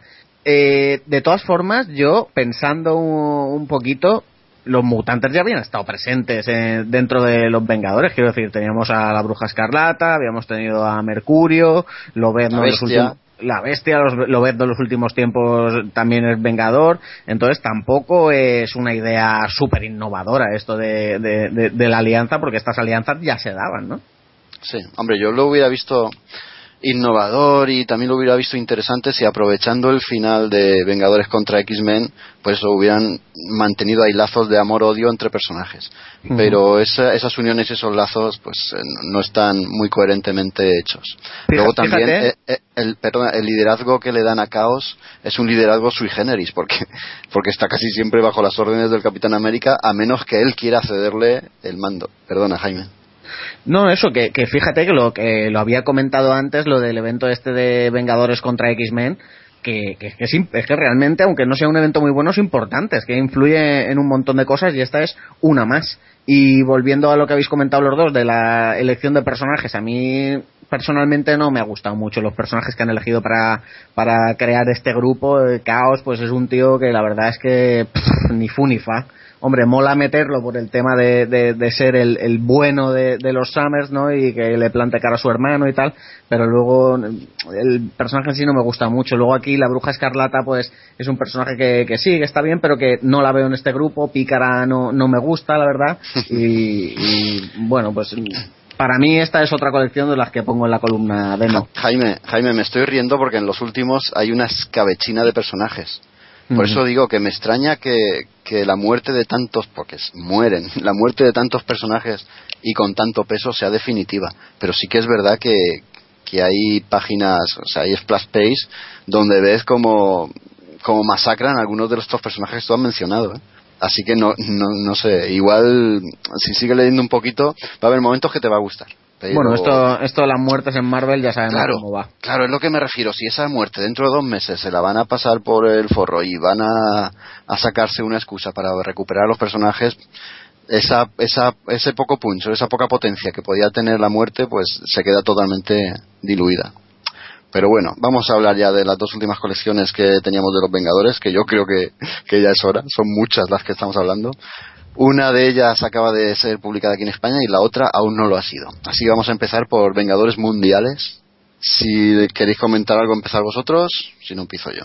Eh, permíteme, permíteme decir eh, que al hilo de lo que ya para acabar de, darle el carpetazo final a la serie anterior se podría destacar una serie algo un, experimento bastante raro más que serie de que es A más X que es una especie de Marvel Comics Present, ¿no? Es una recopilación de, de relatos cortos que mezcla siempre a un Vengador. Son, son dos historias por, por cada uno de los números. Es una historia autoconclusiva y luego una pequeña saga que va uniendo un número con otro. Y un poco también nace del mismo espíritu esto de mezclar eh, mutantes y Vengadores y bueno, no sé que tiene 17, 18 números, pero esto sí que está ya entre en los suburbios de la calidad de lo que es la familia, tanto mutante como, como Vengadores. Pero un poco también, como curiosidad, me gustaría verla, bueno, me gusta haberla comentado por eso. Sí, sí, una, una mención muy corta para, para eso, ¿no? Para el que le guste todos estos eh, estos cruces, ¿no? Pues saber que tienen un, un team up aparte de, de esta serie de los Vengadores. Sí, esta, creo que Raúl y yo la comentamos y la descartamos para incluirla aquí. Es heredera de aquel, aquella colección que, que, era paralela a la de Vengadores contra Patrulla X, que era A versus X. No sé si también la recordáis, que era realmente infame. Se dedicaba a detallar las batallas que aparecían en grandes rasgos en la serie troncal, la de Vengadores contra X-Men, pero claro, es que cada autor era distinto, eran historias muy cortas, me imagino que tampoco las personas tenían tiempo para tiempo en viñetas, eh, ni, espacio para, para desgranar la historia como a ellos les hubiera gustado y entonces quedaban unas historias cortitas muy, muy, muy escasas en cuanto a calidad. Aquí veo por lo que estás comentando que es lo mismo, es heredera de esta y también heredera de su mala calidad. Por supuesto. Pasamos ahora sí a Vengadores Mundiales y como digo, si queréis vosotros comentar los primeros números o, me lanzo yo. A mí la, verdad es que me la recomendaste tú también, que me dijiste que te habías hecho con los primeros números y tal, y ha sido una de las colecciones que más me ha sorprendido tal vez por, por lo que yo pensaba que era, ¿no? Ya, yo pensaba que iba a ir muy en la línea de la principal Avengers, así en plan galáctico y tal. No entendía muy bien la, la creación de este Avengers World. pero pero todo lo contrario ya que te muestra precisamente lo que no se ve en la en la serie principal podríamos decir que es un complemento no a esta a esta serie yo creo es un título algo más ligero, no, no, no tan denso con esas conversaciones científicas que tienen Tony Stark y Steve Rogers y tal, hablando de los universos paralelos y el mal que se nos viene encima y eso. Hay más acción o una acción más, más, más, rápida, ¿no? Y, y donde veremos al, al, gran equipo este que se han formado los Vengadores ahora con más miembros que, que, que se han autoproclamado los protectores de todo el mundo y que, bueno, veremos cómo se encargan de realizar misiones a través de, de todo el globo. A mí lo, lo, que me gusta de la serie es ese tono coral que tiene, donde tienen protagonismo todos. Aquí no hay un grupo nutrido que va a afrontar una amenaza y son siempre los dos o tres de turno los que, los que levantan la amenaza. Aquí son muchas amenazas, entonces como son tantos personajes se dividen en grupos y normalmente son grupos de, personajes no, no, muy, no muy de primer plano. El que es de primer plano es el Capitán América y él está en la base de Ciel monitorizándolo todo y capitaneándoles desde la distancia. Eso me gustó mucho ese detalle y el protagonismo, como decimos, que le da a distintos grupos de, Vengadores. Es casi podemos decir que, que, en diversión es paralela a la de Vengadores Arena. Es muy fácil de leer y es divertida. Es un cómic, simplemente de, de, acción y de diversión. Y sí que es verdad que yo creo que esta sí que puede ser la que se complementara mejor con las colecciones de los Vengadores, las troncales. Porque aquí desarrollan más a los personajes secundarios y los utilizan un poco mejor. No sé si Raúl ha leído esta serie. Esta la conozco muy poco. No he leído nada porque dentro de todo el amalgama de series esta es muy reciente también y no sabía exactamente de qué pie cojeaba y entonces me ha venido bien que me la expliquéis porque sabía muy poco de esta serie. Sí que es verdad lo que ha dicho Jaime, y es que al principio lo vendían como de, de, bueno después de los eventos de infinito los vengadores casi iban a quedar como el grupo protector de la galaxia entonces al principio la vendían como eso como que podían haber vengadores en cualquier planeta de estos tipo Skrulls o Kree y tal pero luego no, luego resultaba que se quedaban en, el, en, en, la Tierra, eran unos vengadores globales, por decirlo así. Pero luego tampoco, porque es una colección que se dedica, pues como hemos dicho, a, a, profundizar en los personajes más secundarios. Así que bueno, después de estas carambolas que al final ha sido lo que no esperábamos, pero sí que nos ha sorprendido por su diversión. Y sí, dicho el... lo cual, perdón Jaime. No, no, muy, muy brevemente, simplemente eso lo que he comentado ya, que es el complemento a la serie principal, ¿no? A lo mejor en la serie principal, pues por poner un ejemplo, en ese momento el Capitán América y Iron Man están yendo a Marte a pelearse con, con quien sea y tú sabes, porque hacen una referencia en ese cómic, que en ese momento eh, yo que sé, Smasher está en una misión en Los Ángeles y, te lo dejan sale una viñeta solo, te lo comentan un poco por encima, pues en este cómic sale esa misión, es digamos, es la cara la cara B o, o, o el DVD de extras de, la colección principal. eh, no hemos dicho que está guionizada también por Jonathan Hickman. Sí, eso. A ver, los primeros números te, lo tengo aquí en la mano, el dibujo es de Rack Morales, el segundo número es de Stefano Caselli, que parece que está también abonado con la franquicia Vengadores. Y bueno, aquí de enemigos tenemos al grupo IMA, que está cobrando especial protagonismo en el universo Marvel. Ya veremos en qué desemboca todo esto. Sí, la nación está. Sí, es, tiene una, un país y todo, los de IMA. Fíjate sí, sí, claro. bueno, dicho lo cual, pasamos a la última serie que aún no ha salido aquí en España: Vengadores Inteligencia Artificial. Y esta creo yo que le ha gustado a Raúl, ¿verdad, Raúl? Sí, mucho. Eh, me lleva de una grata sorpresa cuando estaba preparando este programa porque al azar me he leído los dos últimos números y no sé, me ha sorprendido gratamente, sinceramente. Se trata de un equipo de vengadores el cual hace frente a amenazas tecnológicas y que está a caballo entre el mundo real y el mundo, el mundo digital, virtual, así bastante sacado de la manga para, para la ocasión llamado Diamond. Entonces, eh, yo creo creo que el guion es bastante complejo y cumple con el cometido de, de eso, de parecer un cómic moderno y, tecnológico. Eh, tenemos a Sam Humphries de, a los mandos del guion, pero sobre todo yo aquí lo que destacaría es el dibujo de André Lima Araujo, el cual le da un toque muy sofisticado, pero a la parte lo relaciona muy estrechamente con nuestro cómic europeo, porque una de las referencias al menos desde mi punto de vista más claras, es la influencia Moebius que tiene este cómic. La verdad es que está, tiene unos paisajes virtuales eh, muy cuidados, un diseño de, de, personajes también, yo que sé, muy heredero, por ejemplo, del Incal, ¿no? De razas muy extravagantes, todas cohabitando por el mismo mundo y no sé, me ha resultado, aparte que la historia es muy épica, es así un poco también me recuerda a lo que está haciendo Jason Aaron con Thor, ¿no? De, traer, tener historias paralelas que estén en la actualidad, en el y luego en el más distante de los futuros, pues aquí también tenemos una historia que cuando acabe presumiblemente el arco argumental actual eh, se decidirá si se salva toda la realidad, etcétera, etcétera.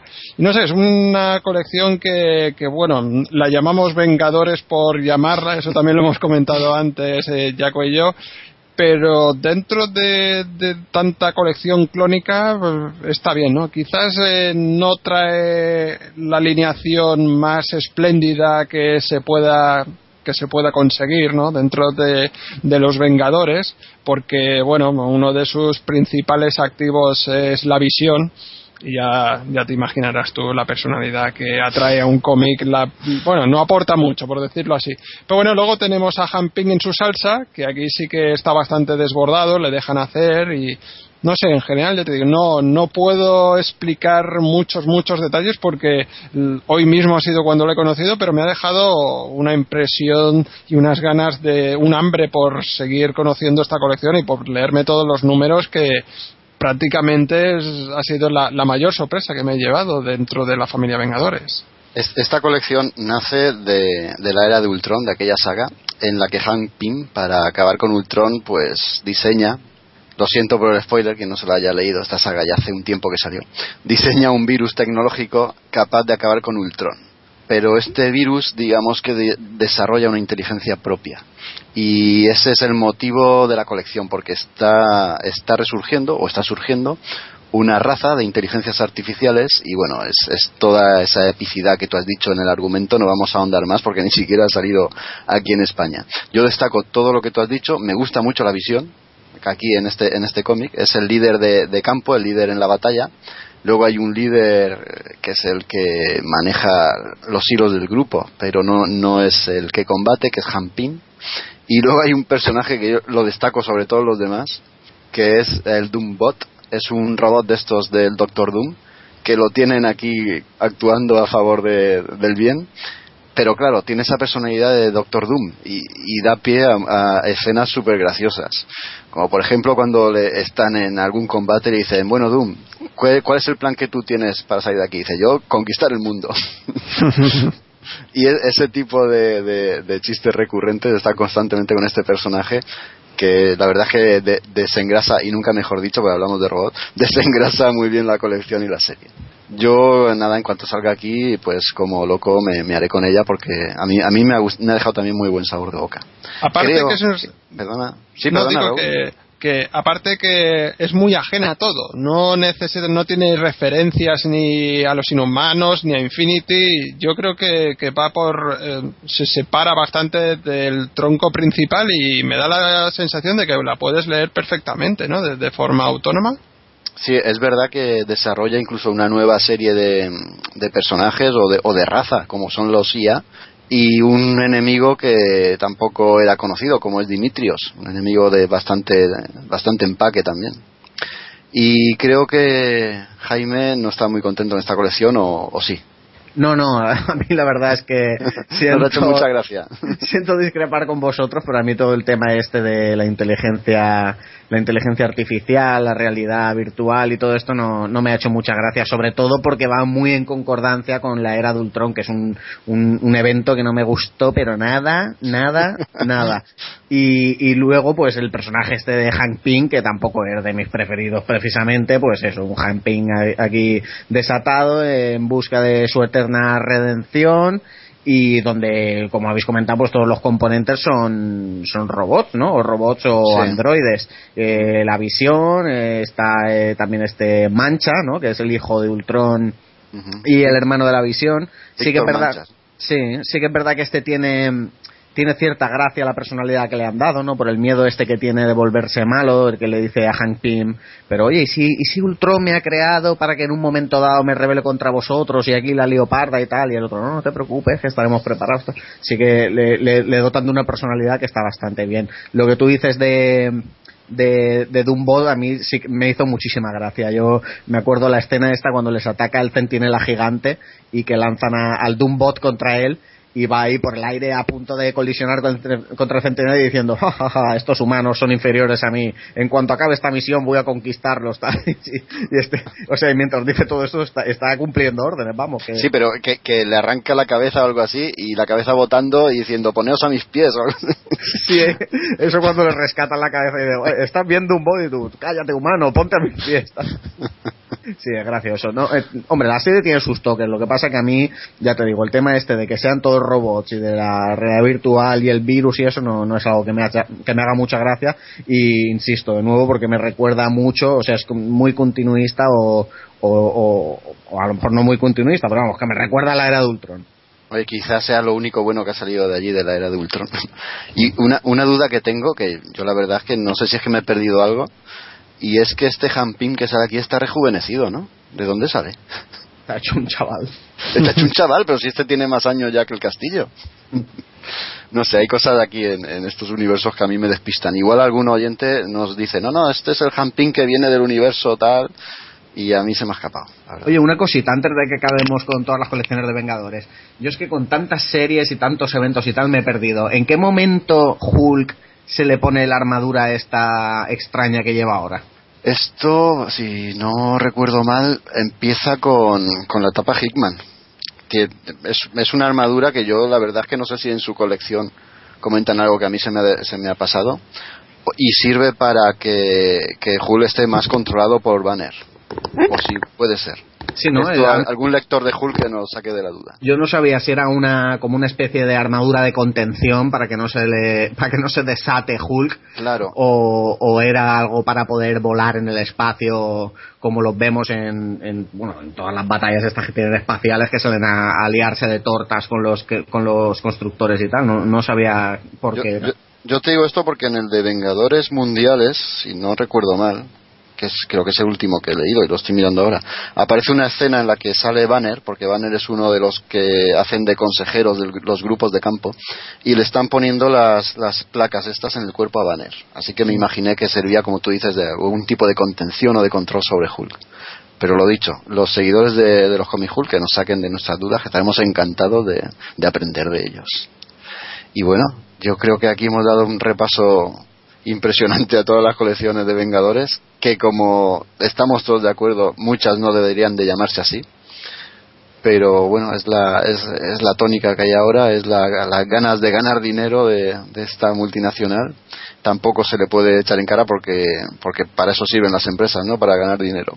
Lo que pasa es que a veces no, nos chirría bastante que lo hagan de esta forma y sin necesidad, porque hay colecciones, como hemos visto, que tienen calidad propia que por sí mismas podrían levantarse. A modo de conclusión, ¿queréis decir algo?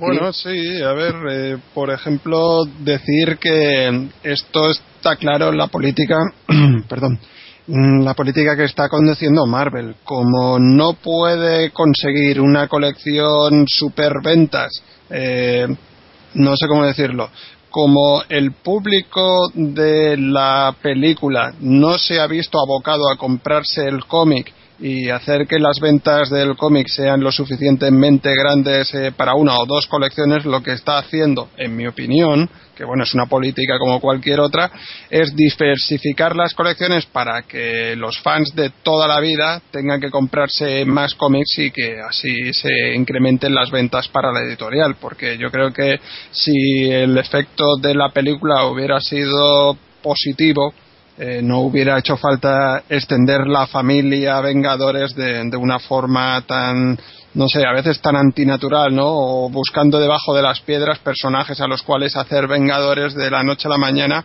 un poco eso, un poco abocado al fan de toda la vida, porque lo que sí que te encuentras aquí es que si una persona ajena empieza a leer Los Vengadores, eh, se va a encontrar ante un hermetismo bastante considerable, que por otro lado lo tienen también, eh, por ejemplo, el universo mutante. ¿eh? No digo que eso sea únicamente un problema de los Vengadores, pero tengo la sensación eso de que como Marvel no sabe cómo hacerse accesible a nuevos lectores lo que hace es ordeñar a los lectores que tiene a base de eso a base de nuevas publicaciones que, hacen que los mismos dinero salga de las mismas fuentes de siempre. Sí yo, yo creo que esa reflexión es totalmente acertada porque con esta diversidad de títulos de Vengadores no vas a traer nuevos lectores. Un, un nuevo lector se va a ver abrumado ante tanta tanta diferencia de colecciones, no vas a saber por dónde empezar. No, no, yo creo que tiene bastante lógica lo que dices.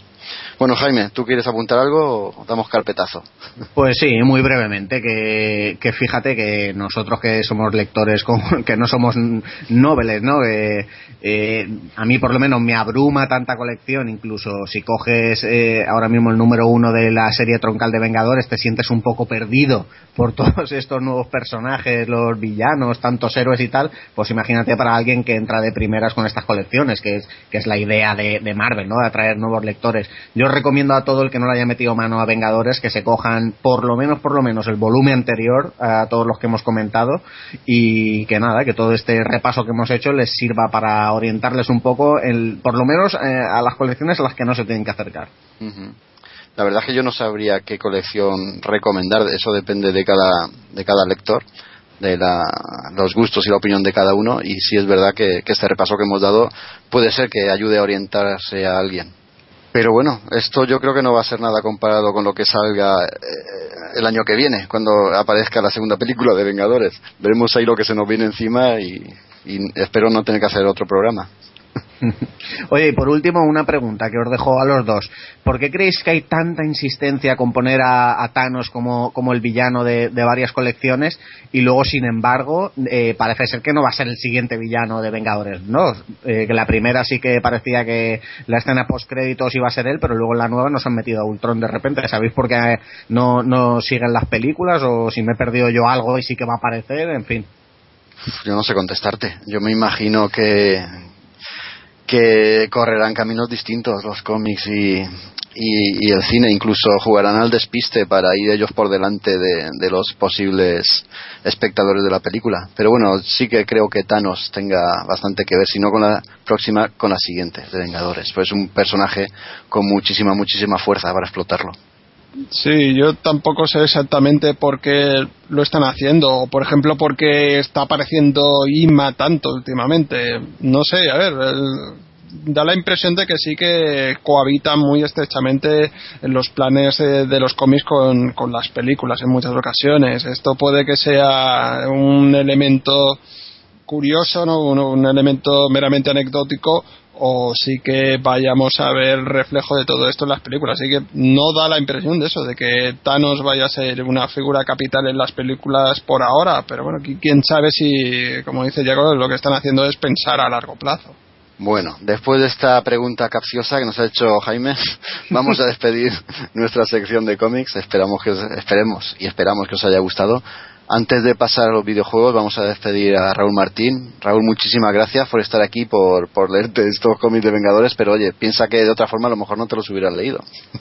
No, hombre, desde luego no ha sido, no ha sido ningún suplicio. Siempre leer cómics es algo bueno y nada, encantado de haber compartido con vosotros y de haber intercambiado opiniones sobre las series y, la verdad es que me habéis aclarado unos cuantos eh, puntos que para mí no estaban nada, nada evidentes y me ha servido de mucho compartir esta noche este rato con vosotros. Muchas gracias, Raúl. Pues nada, pasamos ya a nuestra sección de cómics, pero primero vamos a escuchar unas promos. La tienda en casa. Ahora hay un nuevo sistema para estar en forma, eliminar las impurezas de la piel y limpiar la casa. Presentamos Apocalipsis Freaky. Oh yeah. El podcast de cine y cómic que te hará mejor persona. Miles de usuarios ya se han beneficiado de sus propiedades. Yo desde que escucho Apocalipsis Friki voy a misa todos los domingos. Empezaos a Apocalipsis Friki y perdí 135 kilos. Mis abdominales nunca habían sido tan firmes como desde que escucho Apocalipsis Friki. Desde que escucho Apocalipsis Friki ya no pego a la gente por la calle. Mi marido ha dejado de roncar desde que escucha Apocalipsis Friki. Nos encanta Apocalipsis Friki. En casa tenemos todos sus discos. Ya lo han oído. Apocalipsis Friki, el primer podcast basado en la baba de caracol. Descarga Apocalipsis Friki en iVoox, en Facebook o en su propio blog apocalipsisfriki.blogspot.com. Si lo descargas ahora te regalaremos un juego de cuchillos de adamantium. Recuerda, esta oferta no está disponible en tiendas, ni siquiera en Mercadona.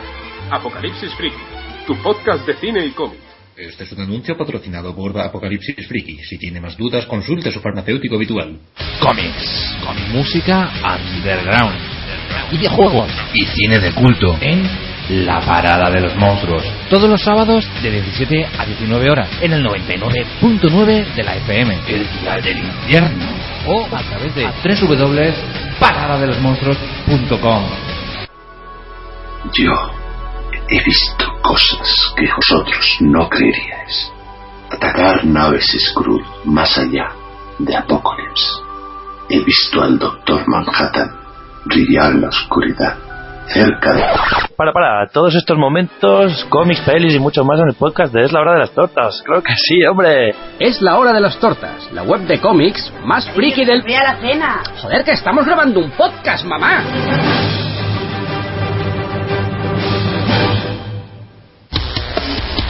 Hola, soy Miguel Soria. Y si te gustan los videojuegos, te espero cada dos semanas con todo mi equipo en A los Mandos. Los mejores juegos, la mejor música y los análisis más exhaustivos. No lo olvides, estamos en iBooks y en iTunes. Recuerda, ¡A los mandos! Ejan, Eva Lejan de Morrejan. ¿Pero qué dices?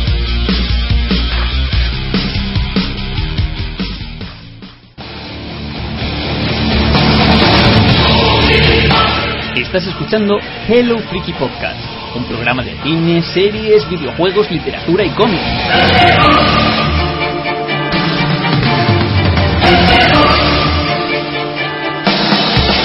Puedes escucharnos en directo en www.hellofreaky.com y descargarnos en iVoox o iTunes, entre otros.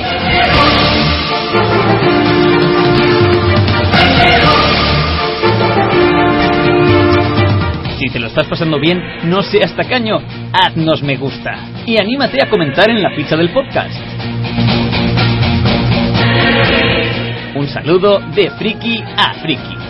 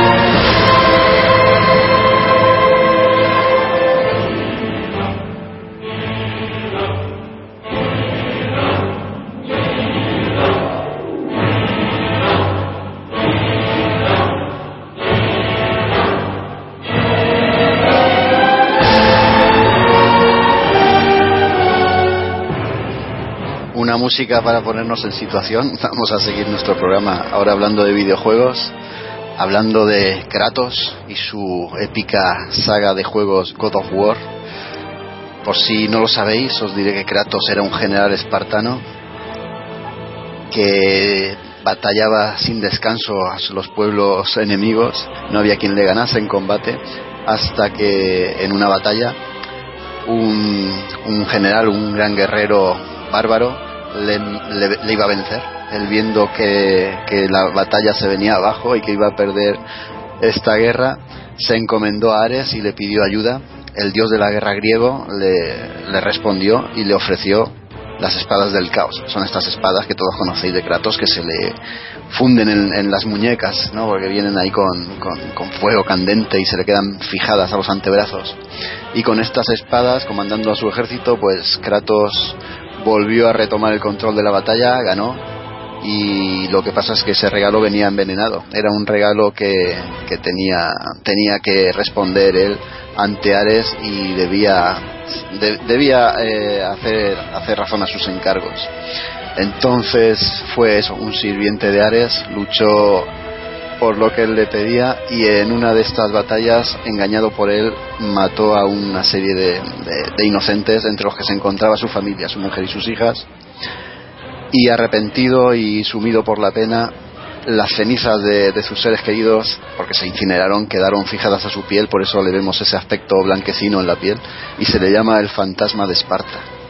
Ese es el origen del protagonista de God of War, un juego que nació para PlayStation 2 en el año 2005, por arte y gracia de Sony, eh, desarrollado por Sony Santa Mónica, que yo creo que es el que ha desarrollado casi todos los demás juegos, o por lo menos los más importantes. Y fue un juego que llegó a nuestras consolas creando un, un gran, un, unas grandes alaracas y un gran criterio y una y levantando auténticas pasiones desde que desde que lo jugamos todos. Yo no sé si Jaime que está aquí conmigo es de los que es de los que disfrutó cuando salió en su momento o lo conoció un poco más tarde o no le gustó.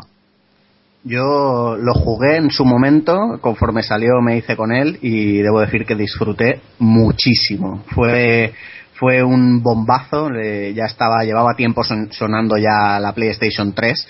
Este juego salió en, los últimos años de, la PlayStation 2 y la verdad es que es que exprime el potencial de la máquina al máximo y más. O sea, parece más un juego de los primeros de la 3 que de, que de la 2 en sí. Pero este, pero este es el God of War 1. El 1, el 1.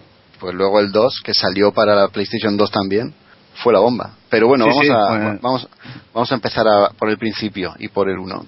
Tú dices que, que, lo jugaste y claro, me imagino que como a todos se nos quedó, se te quedaría en la retina la primera fase ahí en el barco, cuando sale aquella hidra. La hidra, sí. Ese enemigo gigantesco que había que, que seccionar las cabezas y atacarle por partes. Dime, dime. Eh, eh, y aparte, el, el, sistema de combate, que tampoco es que fuera novedoso, pero sí era muy muy, muy atípico en el, aspecto de que era muy frenético y muy fácil de controlar, aunque difícil de dominar, como luego veremos que es un sistema de combate común al resto de, de la saga.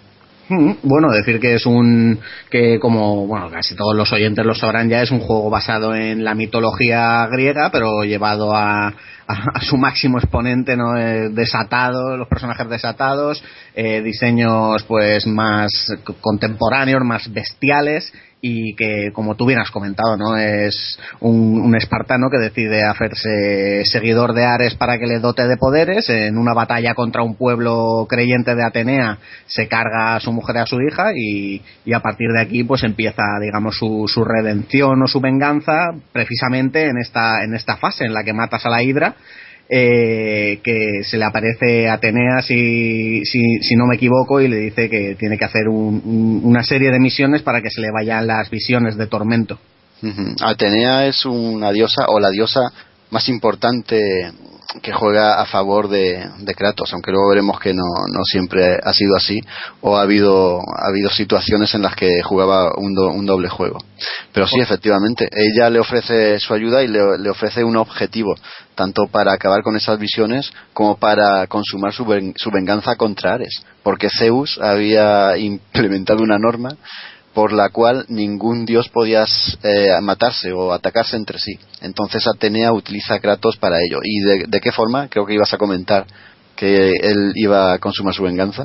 No, te iba a, te iba a comentar, aparte de esto, que, que en este juego, al igual que, en, los sucesivos, los comienzos de, de juego del God of War siempre son potentísimos. Sí, sí, sí son espectaculares. En este caso, la batalla contra la Ibra. A mí personalmente el comienzo que más me gusta es el del 2, que ya lo comentaremos más adelante. Y bueno, eso, que cuando el juego comienza, pues lo que hemos comentado, lucha contra la Ibra, se le presenta a Atenea y, y, le dice que si hace un trabajo final que le libraran de sus misiones. Aquí la diosa le manda a Atenas, donde Ares está masacrando a la ciudad, vemos esa imagen tan espectacular, ¿no? Del dios ahí gigante reventando a todo el mundo y tiene que matarlo ya que, por lo que tú has comentado, que Zeus había ordenado que los dioses no se peleasen. Y, y, y nada, pues si quieres sigue tú por aquí. No, eso yo me acuerdo del de, impacto que era ver ahí a Ares gigante destrozando Atenas, porque estaba destrozando la ciudad de la otra diosa, de Atenea, por eso esta quería tomar también su venganza. Uh -huh. Y la forma de poder acabar con él era encontrar la caja de Pandora, abrirla, hacerse con el poder que había en el interior de la caja. Entonces era cuando Kratos po podría medirse de tú a tú con el dios de la guerra. Y de esto trata prácticamente el juego, ¿verdad? Porque él tiene que ir a, a, por la caja de Pandora que está, si no recuerdo mal, en la chepa del titán Cronos. Y esta era la fase que a mí me más me gustaba, porque recuerdo que manejabas a Kratos, siempre lo veías con una perspectiva, siempre no, pero muchas veces en el juego lo veías con una perspectiva lejana. Que eso al juego le daba una sensación de ¿cómo te diría yo? De, que manejabas un personaje dentro de un mundo de dioses. Siempre lo, lo veías eh, empequeñecido con respecto a los escenarios y al resto de personajes, sobre todo los enemigos. Pero en el caso del de, de titán Cronos era desmesurado, porque hacías que trepara por, la chepa de, del titán y había veces que lo veías pegadito a, a, a la espalda del titán y, y, y veías cómo caminaba y cómo bajo tus pies iba desplazándose el titán. O sea, no sé si te acuerdas de esto. Era, era absolutamente impresionante. Para la época, vamos, era, era la leche. Sí, hombre, era impresionante. Es un juego que, fíjate, siendo un hack and slash, ¿no? Es un, eh, de, por decirlo burdamente, un mata-mata. Era un juego de dimensiones épicas. Eh, cuando Kratos se mete en el desierto este de las almas y encuentra al titán con el templo este que le ha puesto Zeus por castigo por la guerra de, de los titanes contra los dioses y que tiene que adentrarse en el templo, es que pues, o sea, es, es, increíble como, como varias fases o una fase muy larga del juego es dentro del titán o del sí. templo este. El templo que él lleva ahí a, a las espaldas, lo ves andando a, a, gatas por el peso que lleva y tal. Está, está muy bien. Sí. Yo de, me acuerdo también muchísimo del combate final. Los combates finales también en esta, en esta saga son tremendos. El combate final. Sí, bueno, si quieres comentar algo antes, porque yo me he adelantado, me cortas, ¿eh, Jaime?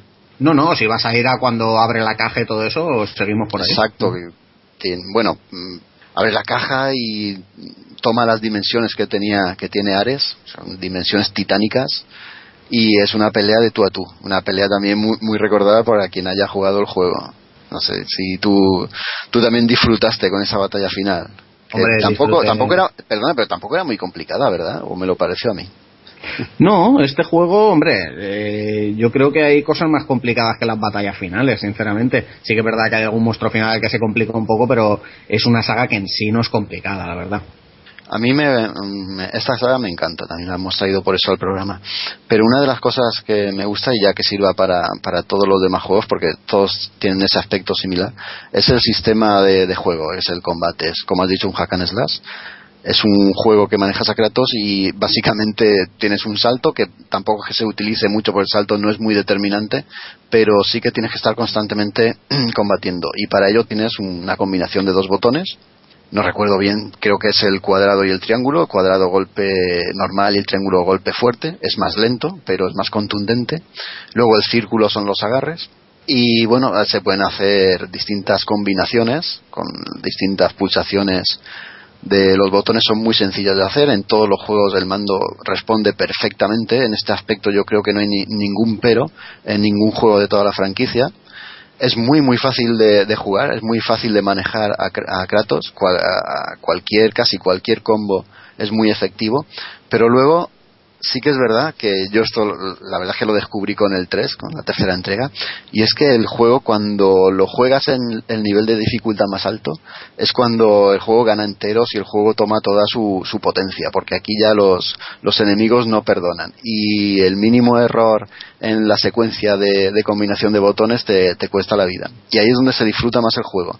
Pero claro, como para acceder a este sistema de, juego que es el difícil, previamente tienes que haberlo desbloqueado jugándolo, cuando llegas allí ya estás entrenado en el juego, ya estás entrenado para manejar a Kratos.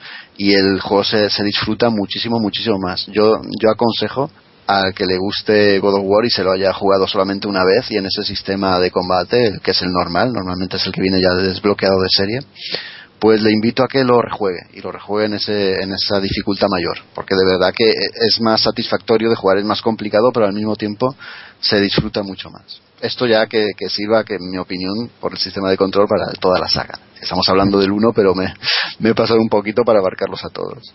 Fíjate que en esta primera entrega ya teníamos el hecho de, de, tener varias, varias armas o varias versiones de las armas, ¿no? Las espadas del caos, las de Artemisa, la, todo esto. Luego también, conforme íbamos matando a, a los malos, pues también cogíamos sus poderes, el tema también de las reliquias.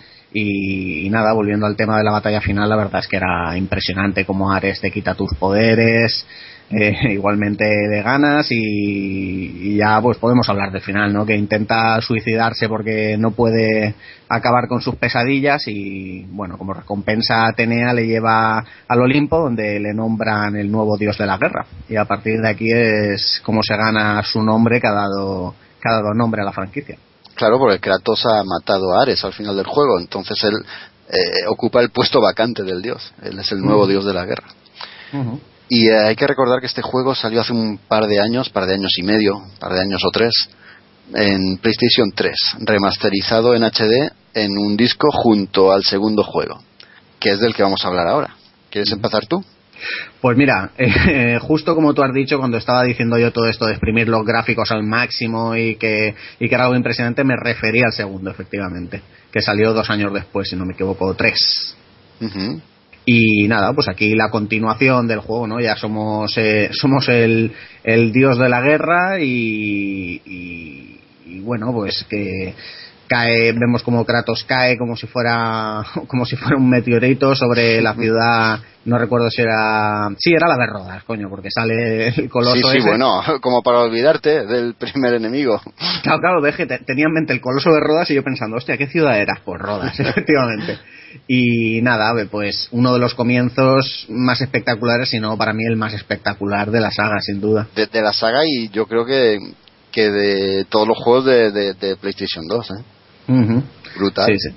La verdad es que impresionante porque vemos como, como, como la gran estatua de bronce esa que es el, el coloso de, de, Rodas o la estatua de piedra cobra vida por, por obra y gracia de Zeus y, y empieza a perseguirnos por toda la ciudad metiendo puñetazos a los, edificios, a los edificios mientras tenemos que, que esquivarlo hasta hacernos con, si no me equivoco, teníamos que coger los restos de, de la espada, ¿no? Y hacernos con ella para poder reventar al coloso este, con una serie de combinaciones de botones en las escenas estas que utilizaban los gráficos del juego para hacer como, no sé si sabes el nombre, ¿cómo se llama este tipo quick de... Time, quick Time Events. Efectivamente, eso es. Que luego lo hemos visto ya en muchísimos más juegos, como por ejemplo el Darksiders, que lo trajimos aquí, también tiene estas cosas, y que en su día era, por lo menos para mí era novedoso, no recordaba haberlo visto en otro juego, y estaba chulísimo. Son, vamos, escenas brutales y espectaculares visualmente. Es verdad, es, es otro típico ya de, de, la franquicia. Los Quick Time Events, que es eso, como tú has dicho, una combinación de botones que hay que pulsar en una serie, un orden y en una frecuencia determinada conforme te lo vaya requiriendo el juego se muestra en pantalla. Y eso hace que acabemos con los enemigos finales. Cuando ya les hemos dado unos cuantos toques se, des, se abre esta opción de los quick times. Y acabamos de ellos con ellos de una forma absolutamente cinematográfica con unos giros de cámara unos zooms unas cosas absolutamente impresionantes. Y si en este juego ya, ya eran de infarto, con el avance de las tecnologías, como luego veremos, son de auténtico, vamos, de, de, no creérselo. En este juego, en este God of War 2, que como bien has dicho, ya, ya la generación estaba muerta, ya la PlayStation 2 eh, había caducado prácticamente, tenía unos gráficos, es que me acuerdo, eran, eran tremendísimos, nunca había visto yo nada igual. Era, eran totalmente alucinantes y de aquí pues es que no te puedes olvidar de, del coloso de Rodas porque ocupaba toda la primera fase y, estaba jugando ahí y decías pero cómo puedo vencer yo aquí esta estatua gigantesca de bronce que me está persiguiendo que pega un puñetazo se cae el edificio pero es que luego lo, los siguientes enemigos eran incluso peores porque Kratos es llevado al Hades es traicionado por Zeus y es llevado al Hades porque Zeus eh, si no recuerdo mal Zeus le teme también porque ve en él el potencial que tiene y se acuerda de, de, lo que ha pasado con los titanes y tal, el hijo que mata al padre y tal y cual. Y entonces decide deshacerse de Kratos y lo envía al Hades. Lo mata, lo, lo envía al Hades, pero allí hace un pacto con Gaia, que es una titán, una de los titanes. Recordemos que los titanes eran, entre comillas, los dioses previos a los dioses griegos. Y se alía, como decimos, Kratos con Gaia y deciden atacar a Zeus y cargarse a Zeus y para ello pues primero tienen que acabar con las hermanas del destino, ¿verdad? Porque tienen que conseguir una, una super espada. ¿Tú te acuerdas de esto?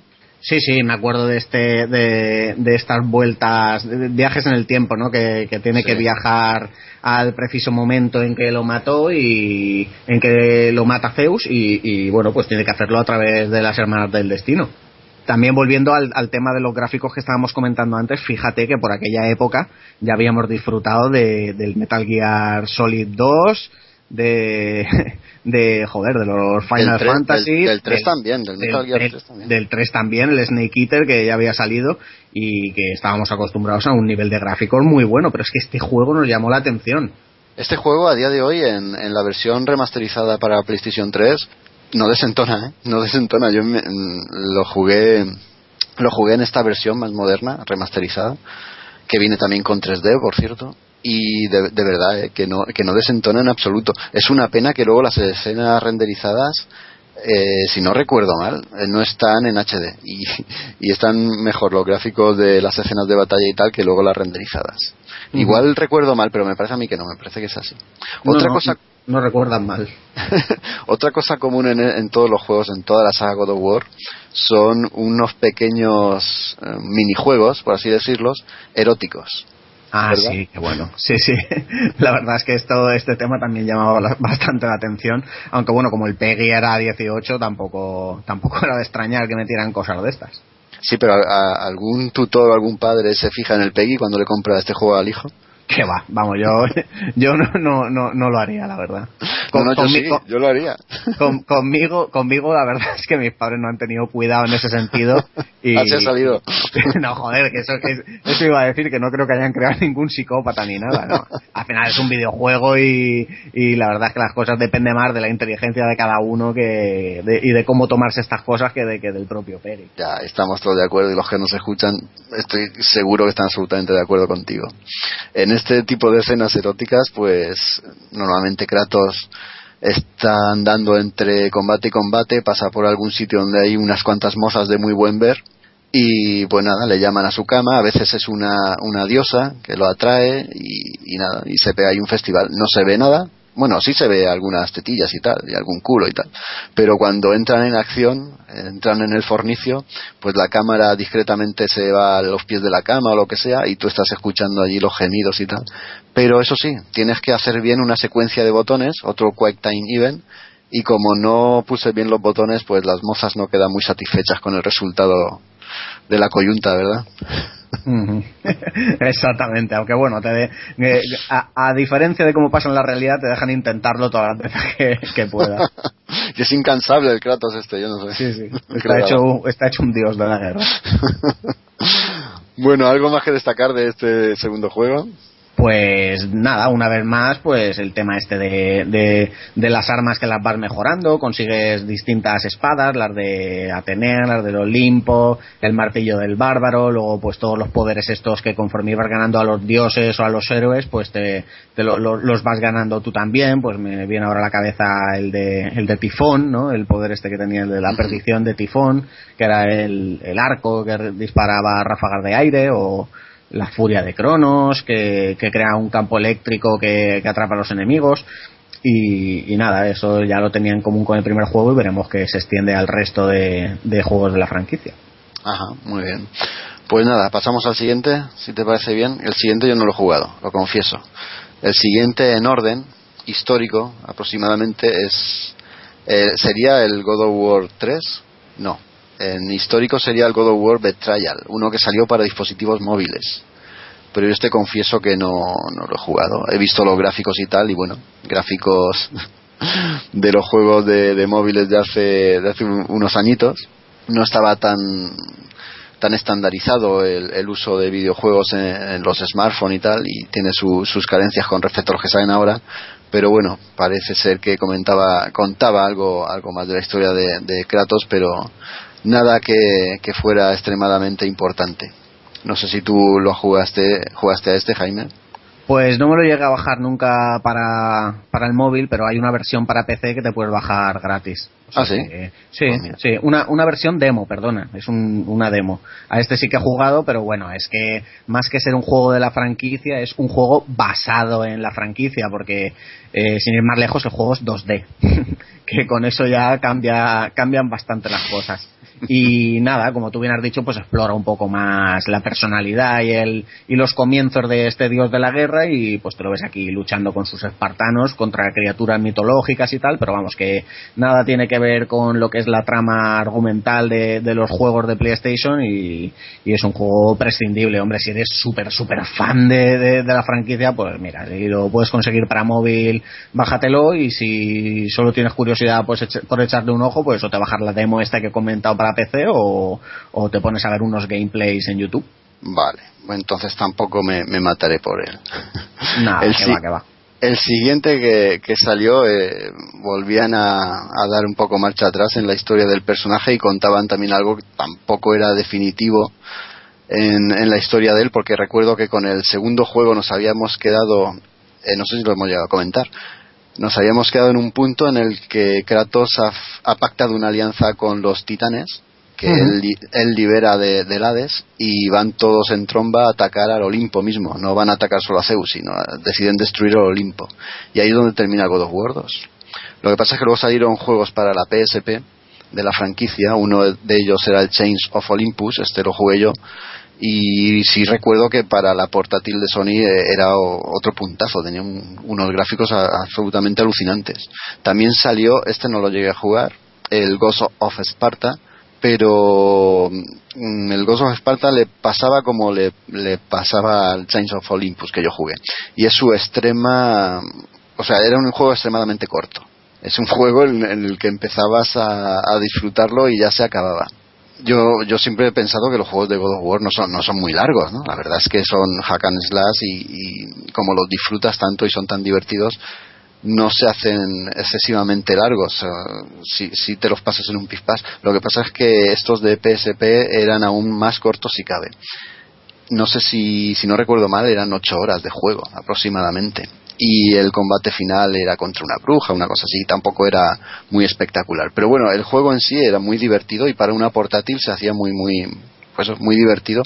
De hecho, no tiene, no tiene malas notas en ninguna de las páginas que consultéis y bueno, a día de hoy se puede conseguir tanto para la portátil de Sony, la antigua, la PSP, como en su versión remasterizada en HD también para la PlayStation 3.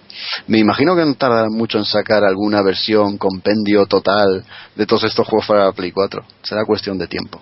Pero bueno, yo si quieres, Jaime, pasamos de estos dos juegos de PSP que son transversales y nos vamos al God of War 3. Sí, mejor, porque yo, yo como nunca he tenido la PSP, estos no los había probado, aunque sí que me constaba su calidad gráfica, que, que bueno, por lo que me han dicho estaba bastante bien y, y nada, por mí vamos directamente al 3, que es el que fue el primero de PlayStation 3 y al que hemos jugado los dos. El 3 es mucha tela. El 3 es un juego muy, muy bestia. El 3, Yo- fíjate que comienza justo como has comentado que termina el 2. Exacto, pero fíjate que un, un tiempo antes, no, no mucho antes de la salida del juego, salió una demo en la PlayStation Network y la jugamos todos. Lo que pasa, lo que pasa es que, no sé, a mí me dejó muy frío la demo. No sé a ti si te dejó igual. Yo incluso llegué a dudar de comprarme el juego. Mira que soy fanático de la franquicia. Pero sí, me compré el juego y la verdad es que tengo que decir que lo he disfrutado. Es- Este de los que me he pasado varias veces en distintos grados de dificultad y lo he disfrutado como, como un enano, absoluto. Pero antes de empezar a hablar en profundidad sobre él, vamos a escuchar un tráiler que tenemos preparado.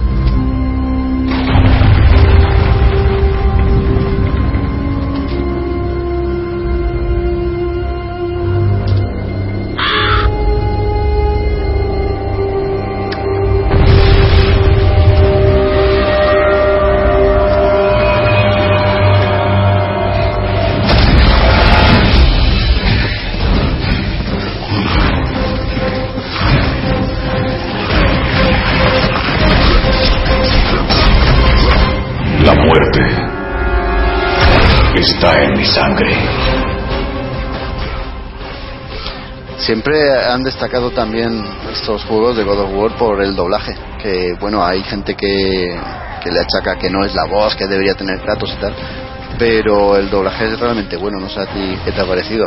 Hablando un poco antes de- del 3. Pues sí, a mí la verdad es que me parece bastante potable, ¿no? El doblaje para algunos juegos que hemos visto un doblaje lamentable, sin ir más lejos del que comentamos el otro día del Capitán América. Eh, la, la verdad es que este God of War a mí me gustaba, vamos, la voz de Kratos, la- alguna frasecita teníamos guardada en los móviles de aquella época y nos la poníamos los colegas en forma de broma y a mí la verdad es que sí que me gustaba. Va- Vaya un ejemplo que has puesto tú, el del Capitán América. Que por cierto, a, quien, a, los, a los oyentes que no lo- se lo hayan puesto aún, que busquen en YouTube el juego y escuchen la voz. Muy bien, pues el God of War 3 salió el 18 de marzo de 2010, estrenando la franquicia en la PlayStation 3 y como hemos dicho antes, nos dejó con el culo muy torcido, porque tenía en ese momento, e incluso ahora, unos gráficos absolutamente impresionantes. La escena inicial en la que Kratos está escalando el monte Olimpo junto a los titanes es de esas que, no vas a olvidar, porque, porque luego está absolutamente bien integrada en el juego. No sabes si estás viendo una escena renderizada o estás viendo juego. Ya puedes, no sabes si puedes manejar a Kratos.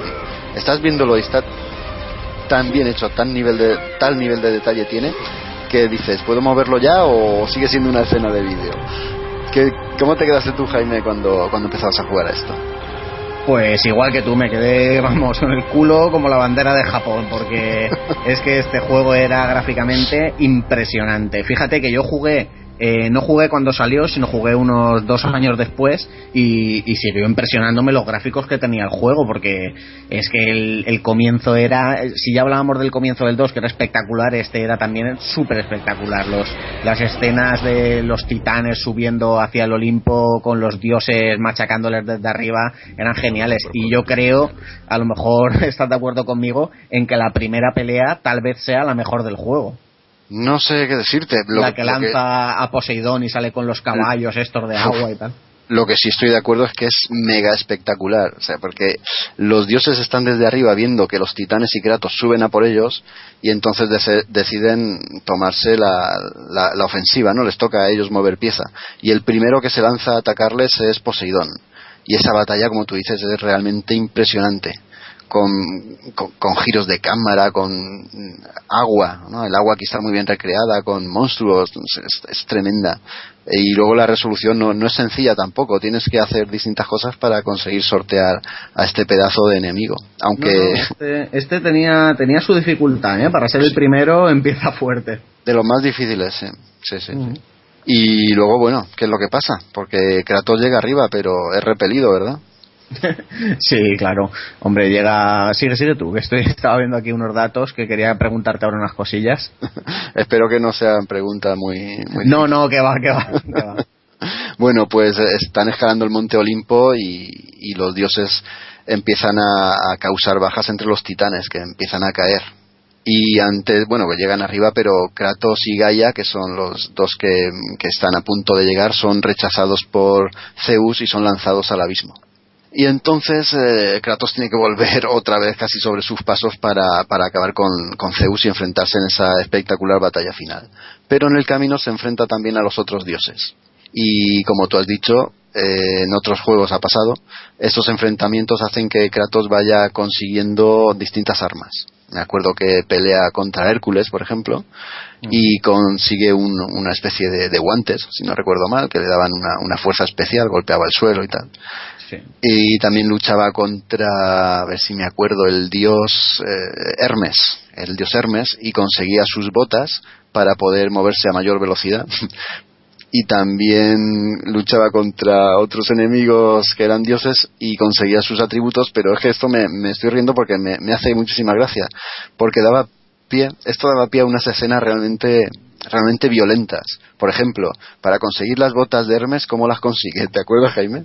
Pues Se- se- le- le que recordar que le, que le, que le cerciona la- las extremidades, ¿no? Exactamente. Este juego, los otros ya tenían un nivel de violencia similar.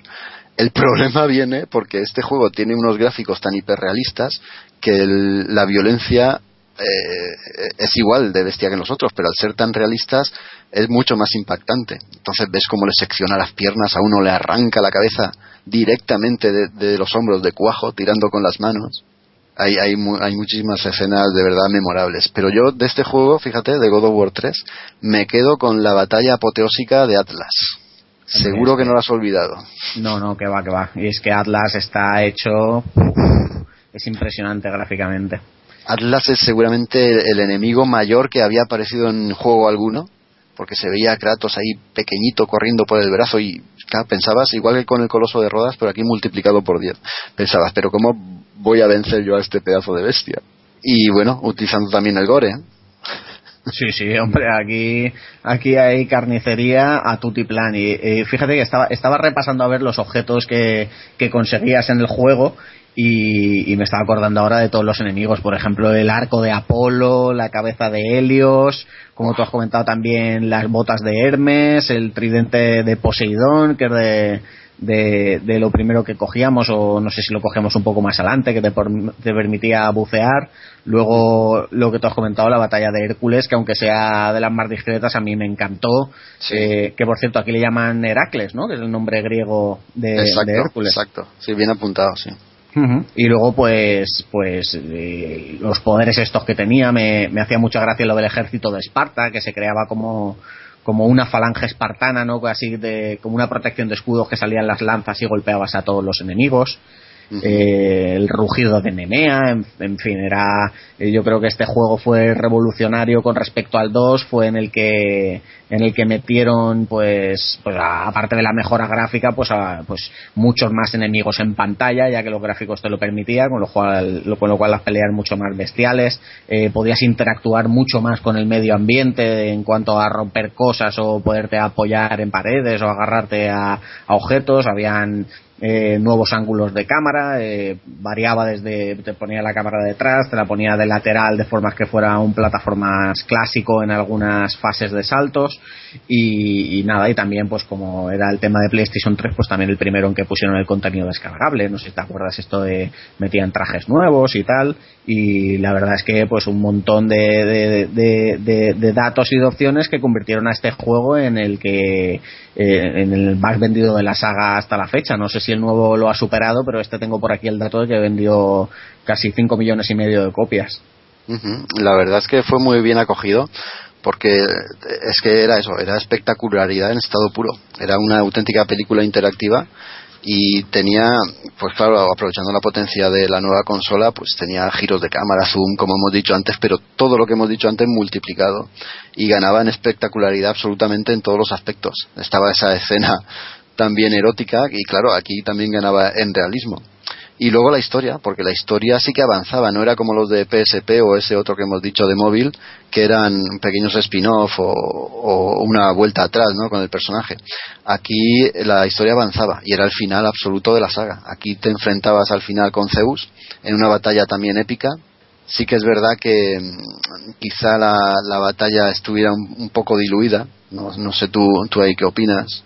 Porque creo- está, di- está que- está dividida en, en tres partes Sí. que son cada una por su por, por ella misma individualmente tiene su dificultad pero a mí no me terminó de llenar con respecto al resto del juego como había sido tan espectacular perdona dije No, sí, que, que para ser la batalla final y contra Zeus, que era el dios de dioses y tal, yo para mi gusto le faltó un, un pelín, por, por no decir mucha espectacularidad, ¿no? Desde que, desde el escenario que empieza siendo en el templo ese, que, es, que, no deja de ser un escenario cerrado, ¿no? Estábamos acostumbrados a, a luchar contra, contra titanes ahí en medio de, de la nada, viendo de fondo a ejércitos peleándose, y este combate como se, que, que se te quedaba un pelín soso.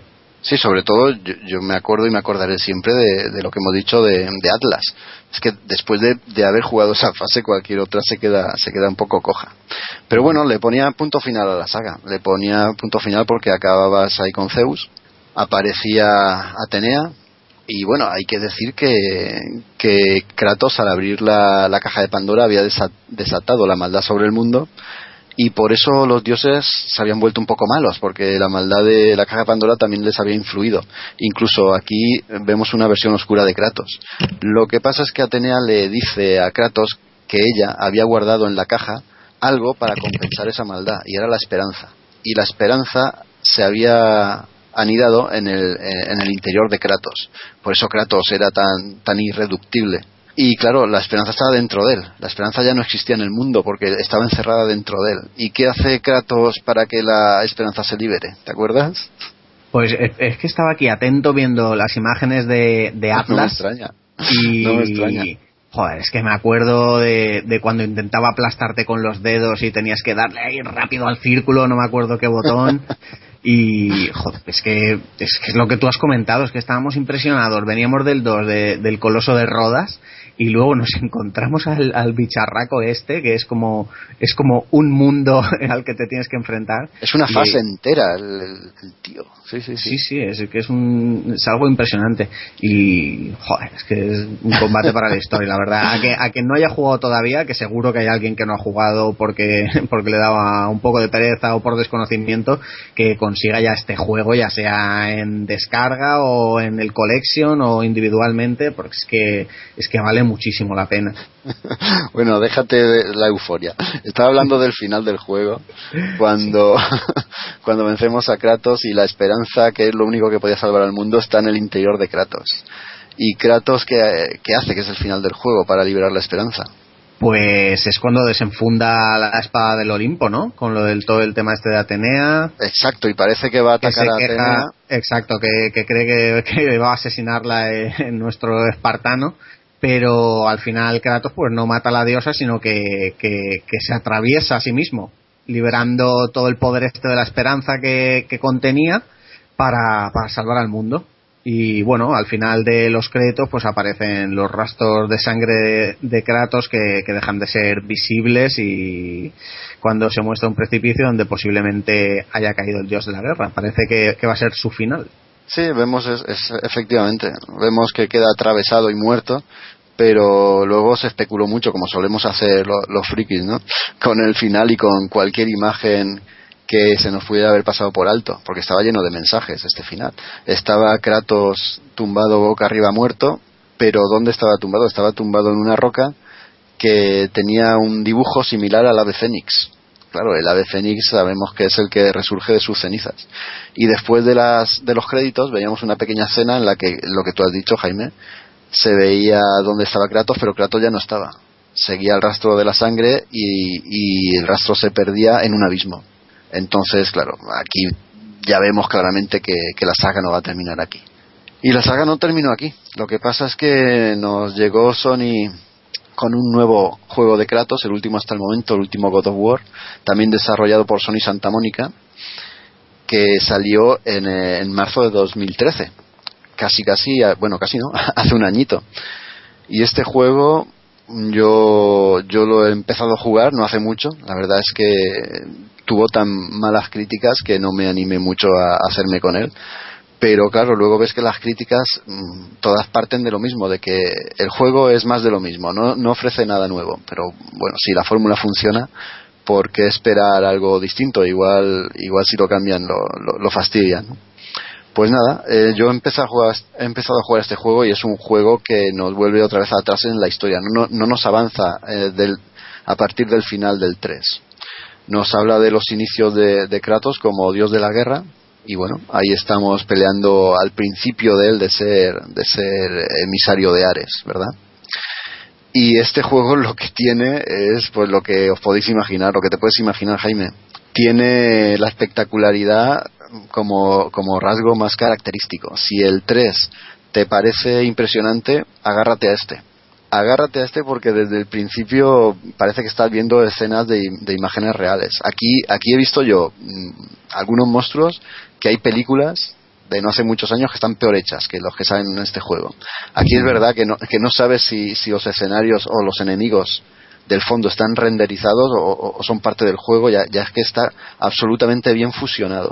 Y si, y si te parece que Atlas era un enemigo impresionante y has estado viendo ahora imágenes que te han de- vuelto a dejar, te han vuelto a dejar pizcueto, pues agárrate al enemigo que sale aquí. ahí que no me acuerdo, no me acuerdo ahora cómo se llama. A ver.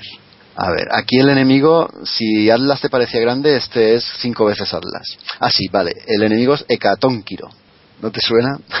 No, es que a este juego solo he jugado la demo, ¿no? El juego no, no, lo, no lo he podido jugar. Sí que quería hacerte una serie de preguntas porque me llamó mucho la atención que tras el final del 3, que nos daba esperanzas de que Kratos continuara con sus aventuras, en este caso nos lleva, a- si no me equivoco, eran 10 años antes del primer juego, una cosa así, ¿no?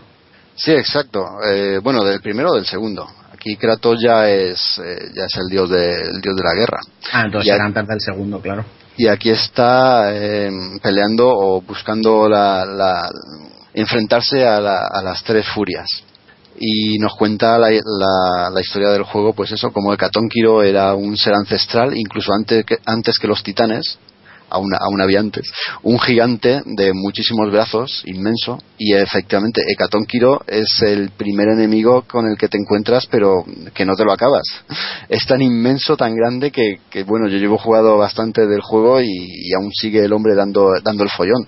Tienes que enfrentar a él por partes. De- del brazo a lo mejor sale un, un monstruo luego de la mano se abre y de la mano sale otro monstruo distinto. Y claro eh, de la misma mano son son impresionantes los, los monstruos que aparecen. Ocupan ocupan toda la pantalla y se salen de ella es el enemigo, el Hecatonkiro, el más grande que, que creo que existe en ningún videojuego. Yo este, Jaime, de verdad que te lo recomiendo antes que des definitivamente el salto a la nueva generación, que sé que ya se empezó a tomar impulso. y es un juego que si te gusta la franquicia no puedes dejar pasar por alto, solo por la espectacularidad que atesora. Hay que jugarlo, pero, pero de todas, todas. Y te lo recomiendo a ti como a cualquiera que no lo haya catado es evidente que es más de lo mismo, es el mismo sistema de juego, las mismas rutinas, los mismos Quick Time Events, pero bueno, si la, si la franquicia funciona y si es divertida, ¿para qué cambiarlo? Luego a lo mejor lo cambian y, y pasa lo contrario, los frikis somos así. Si no cambian, nos quejamos, y si lo cambian, decimos que no han sido fieles a la saga, como nos comentaba Henry el otro día con el juego de Castlevania. Mm, sí que es verdad. Yo, eh, del Hecatonkiro en este, eh, coges los poderes de los múltiples brazos, porque estoy viendo algunas imágenes por aquí de Kratos con como con como con patas de araña saliendo de la espalda y no sé si es otro personaje o e- o es él con los poderes de este de este bicharraco. Creo, mm, hombre, si pasa eso no he llegado, pero creo que lo que estás viendo es cuando está peleando con una furia que tiene como patas de araña y están enzarzados. ¿O me Ujú. equivoco? ¿Puede ser? Puede ser, puede ser.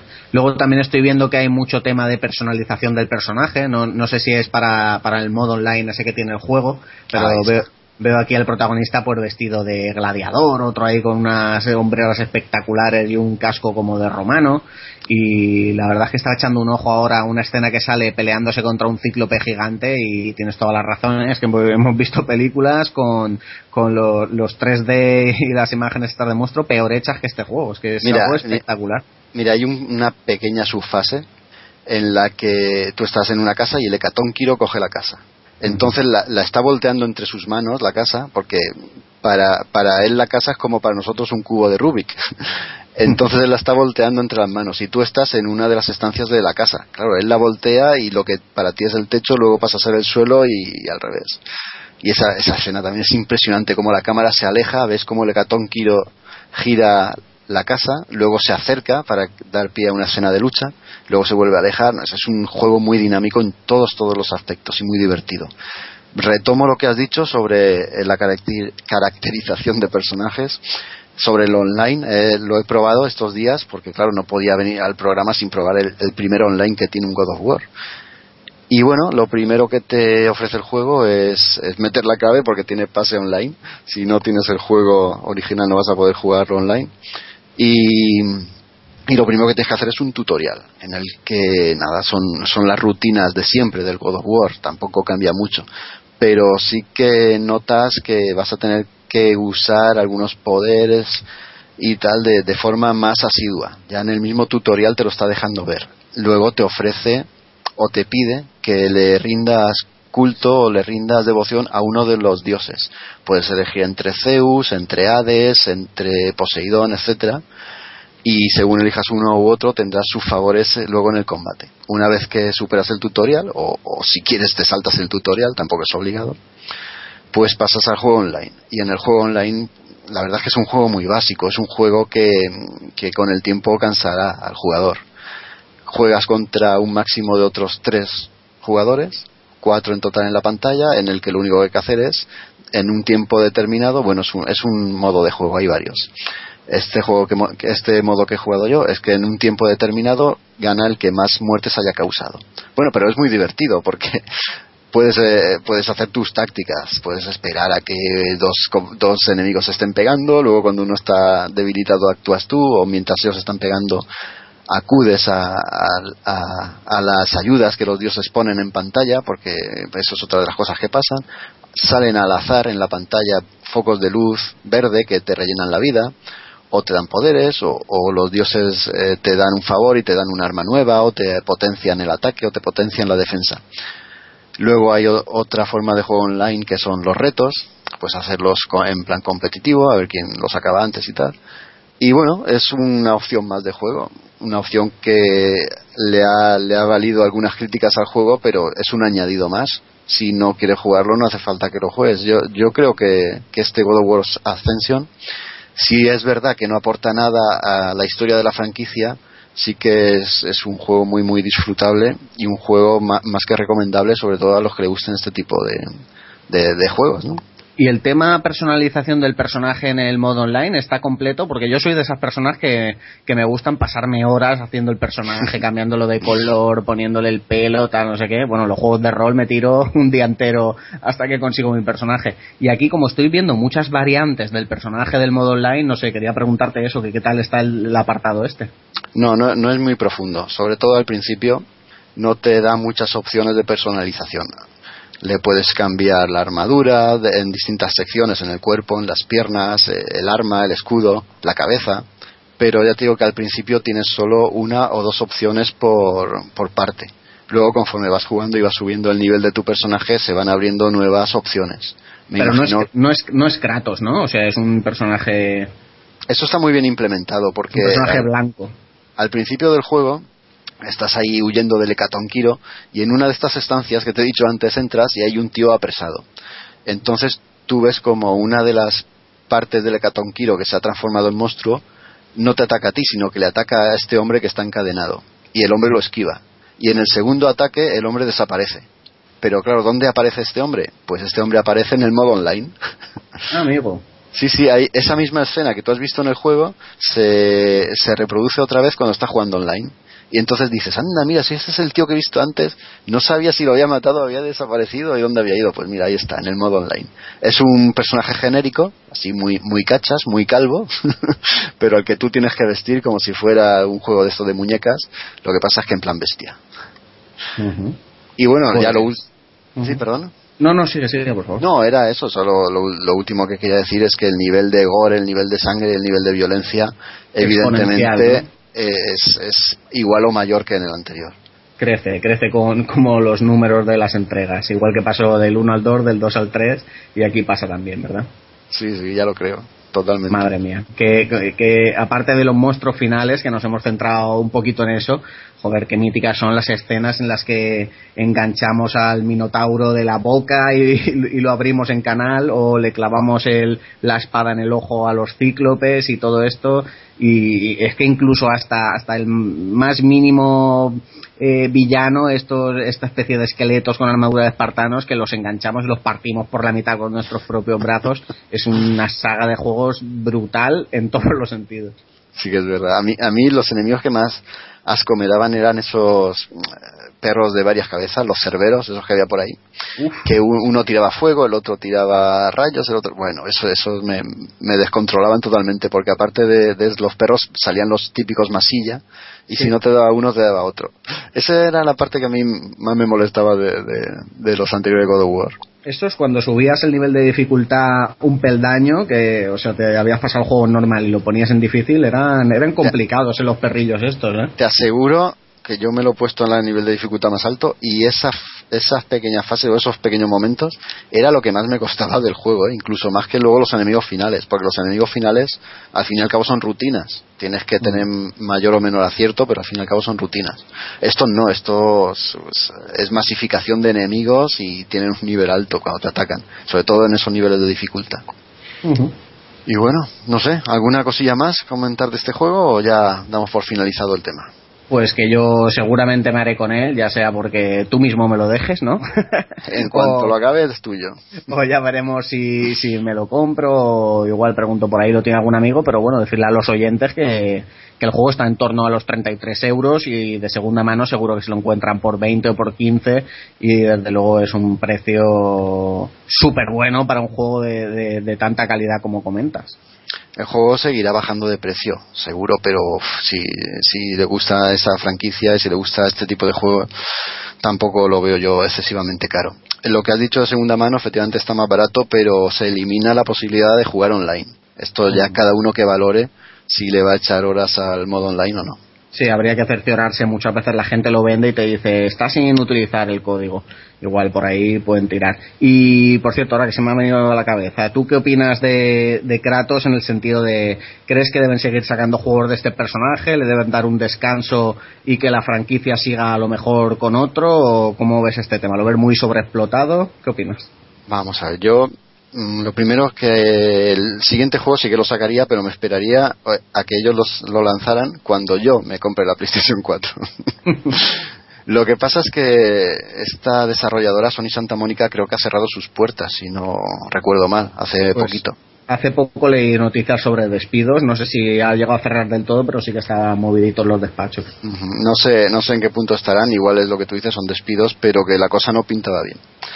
De todas formas, sí que le veo futuro a la saga, sobre todo con los potenciales que estamos viendo, los juegos que van a salir y lo- lo- los tremendos gráficos que, que se nos vienen encima. Un God of War 4 en la PlayStation 4 puede ser, vamos, ya de, de absoluto infarto.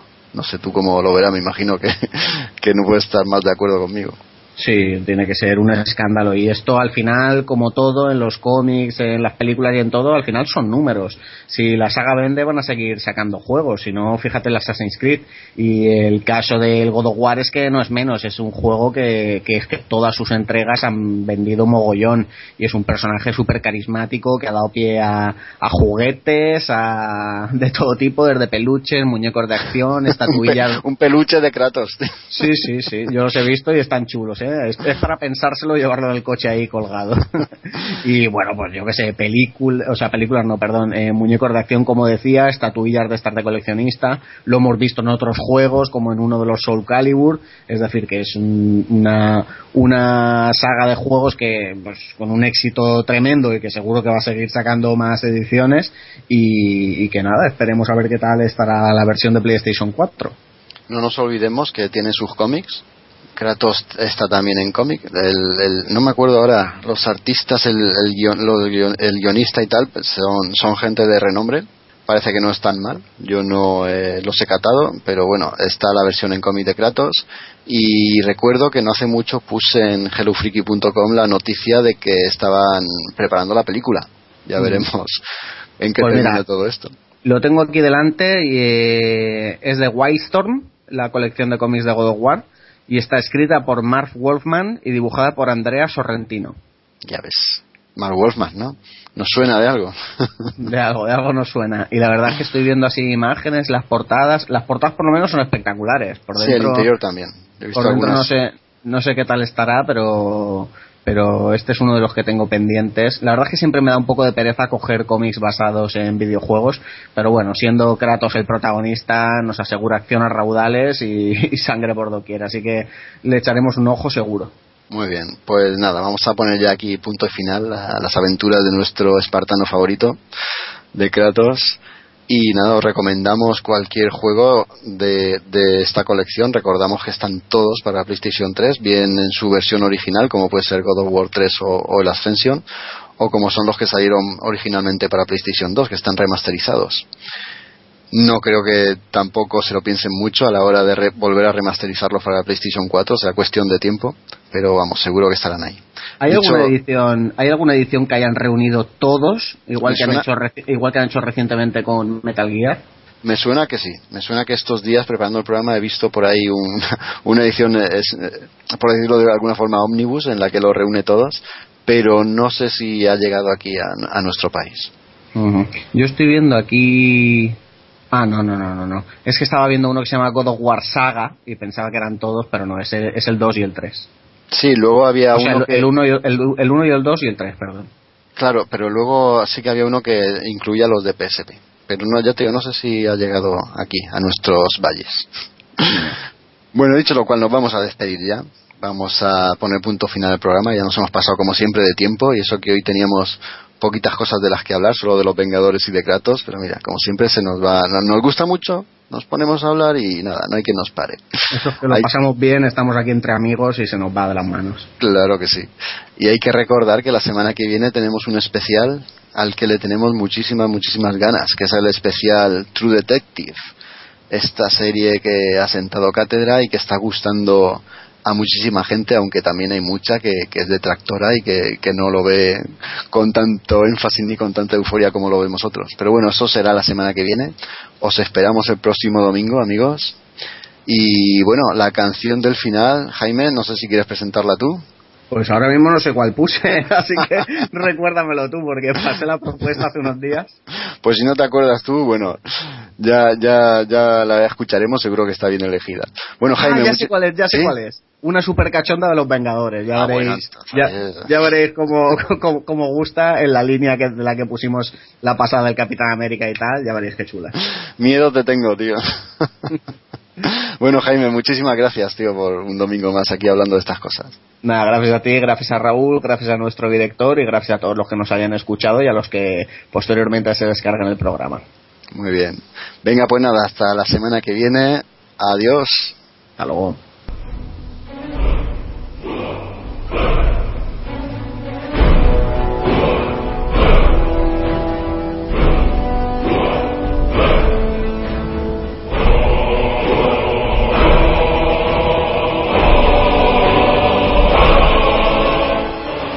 Recuerda, puedes encontrarnos en www.hellofreaky.com.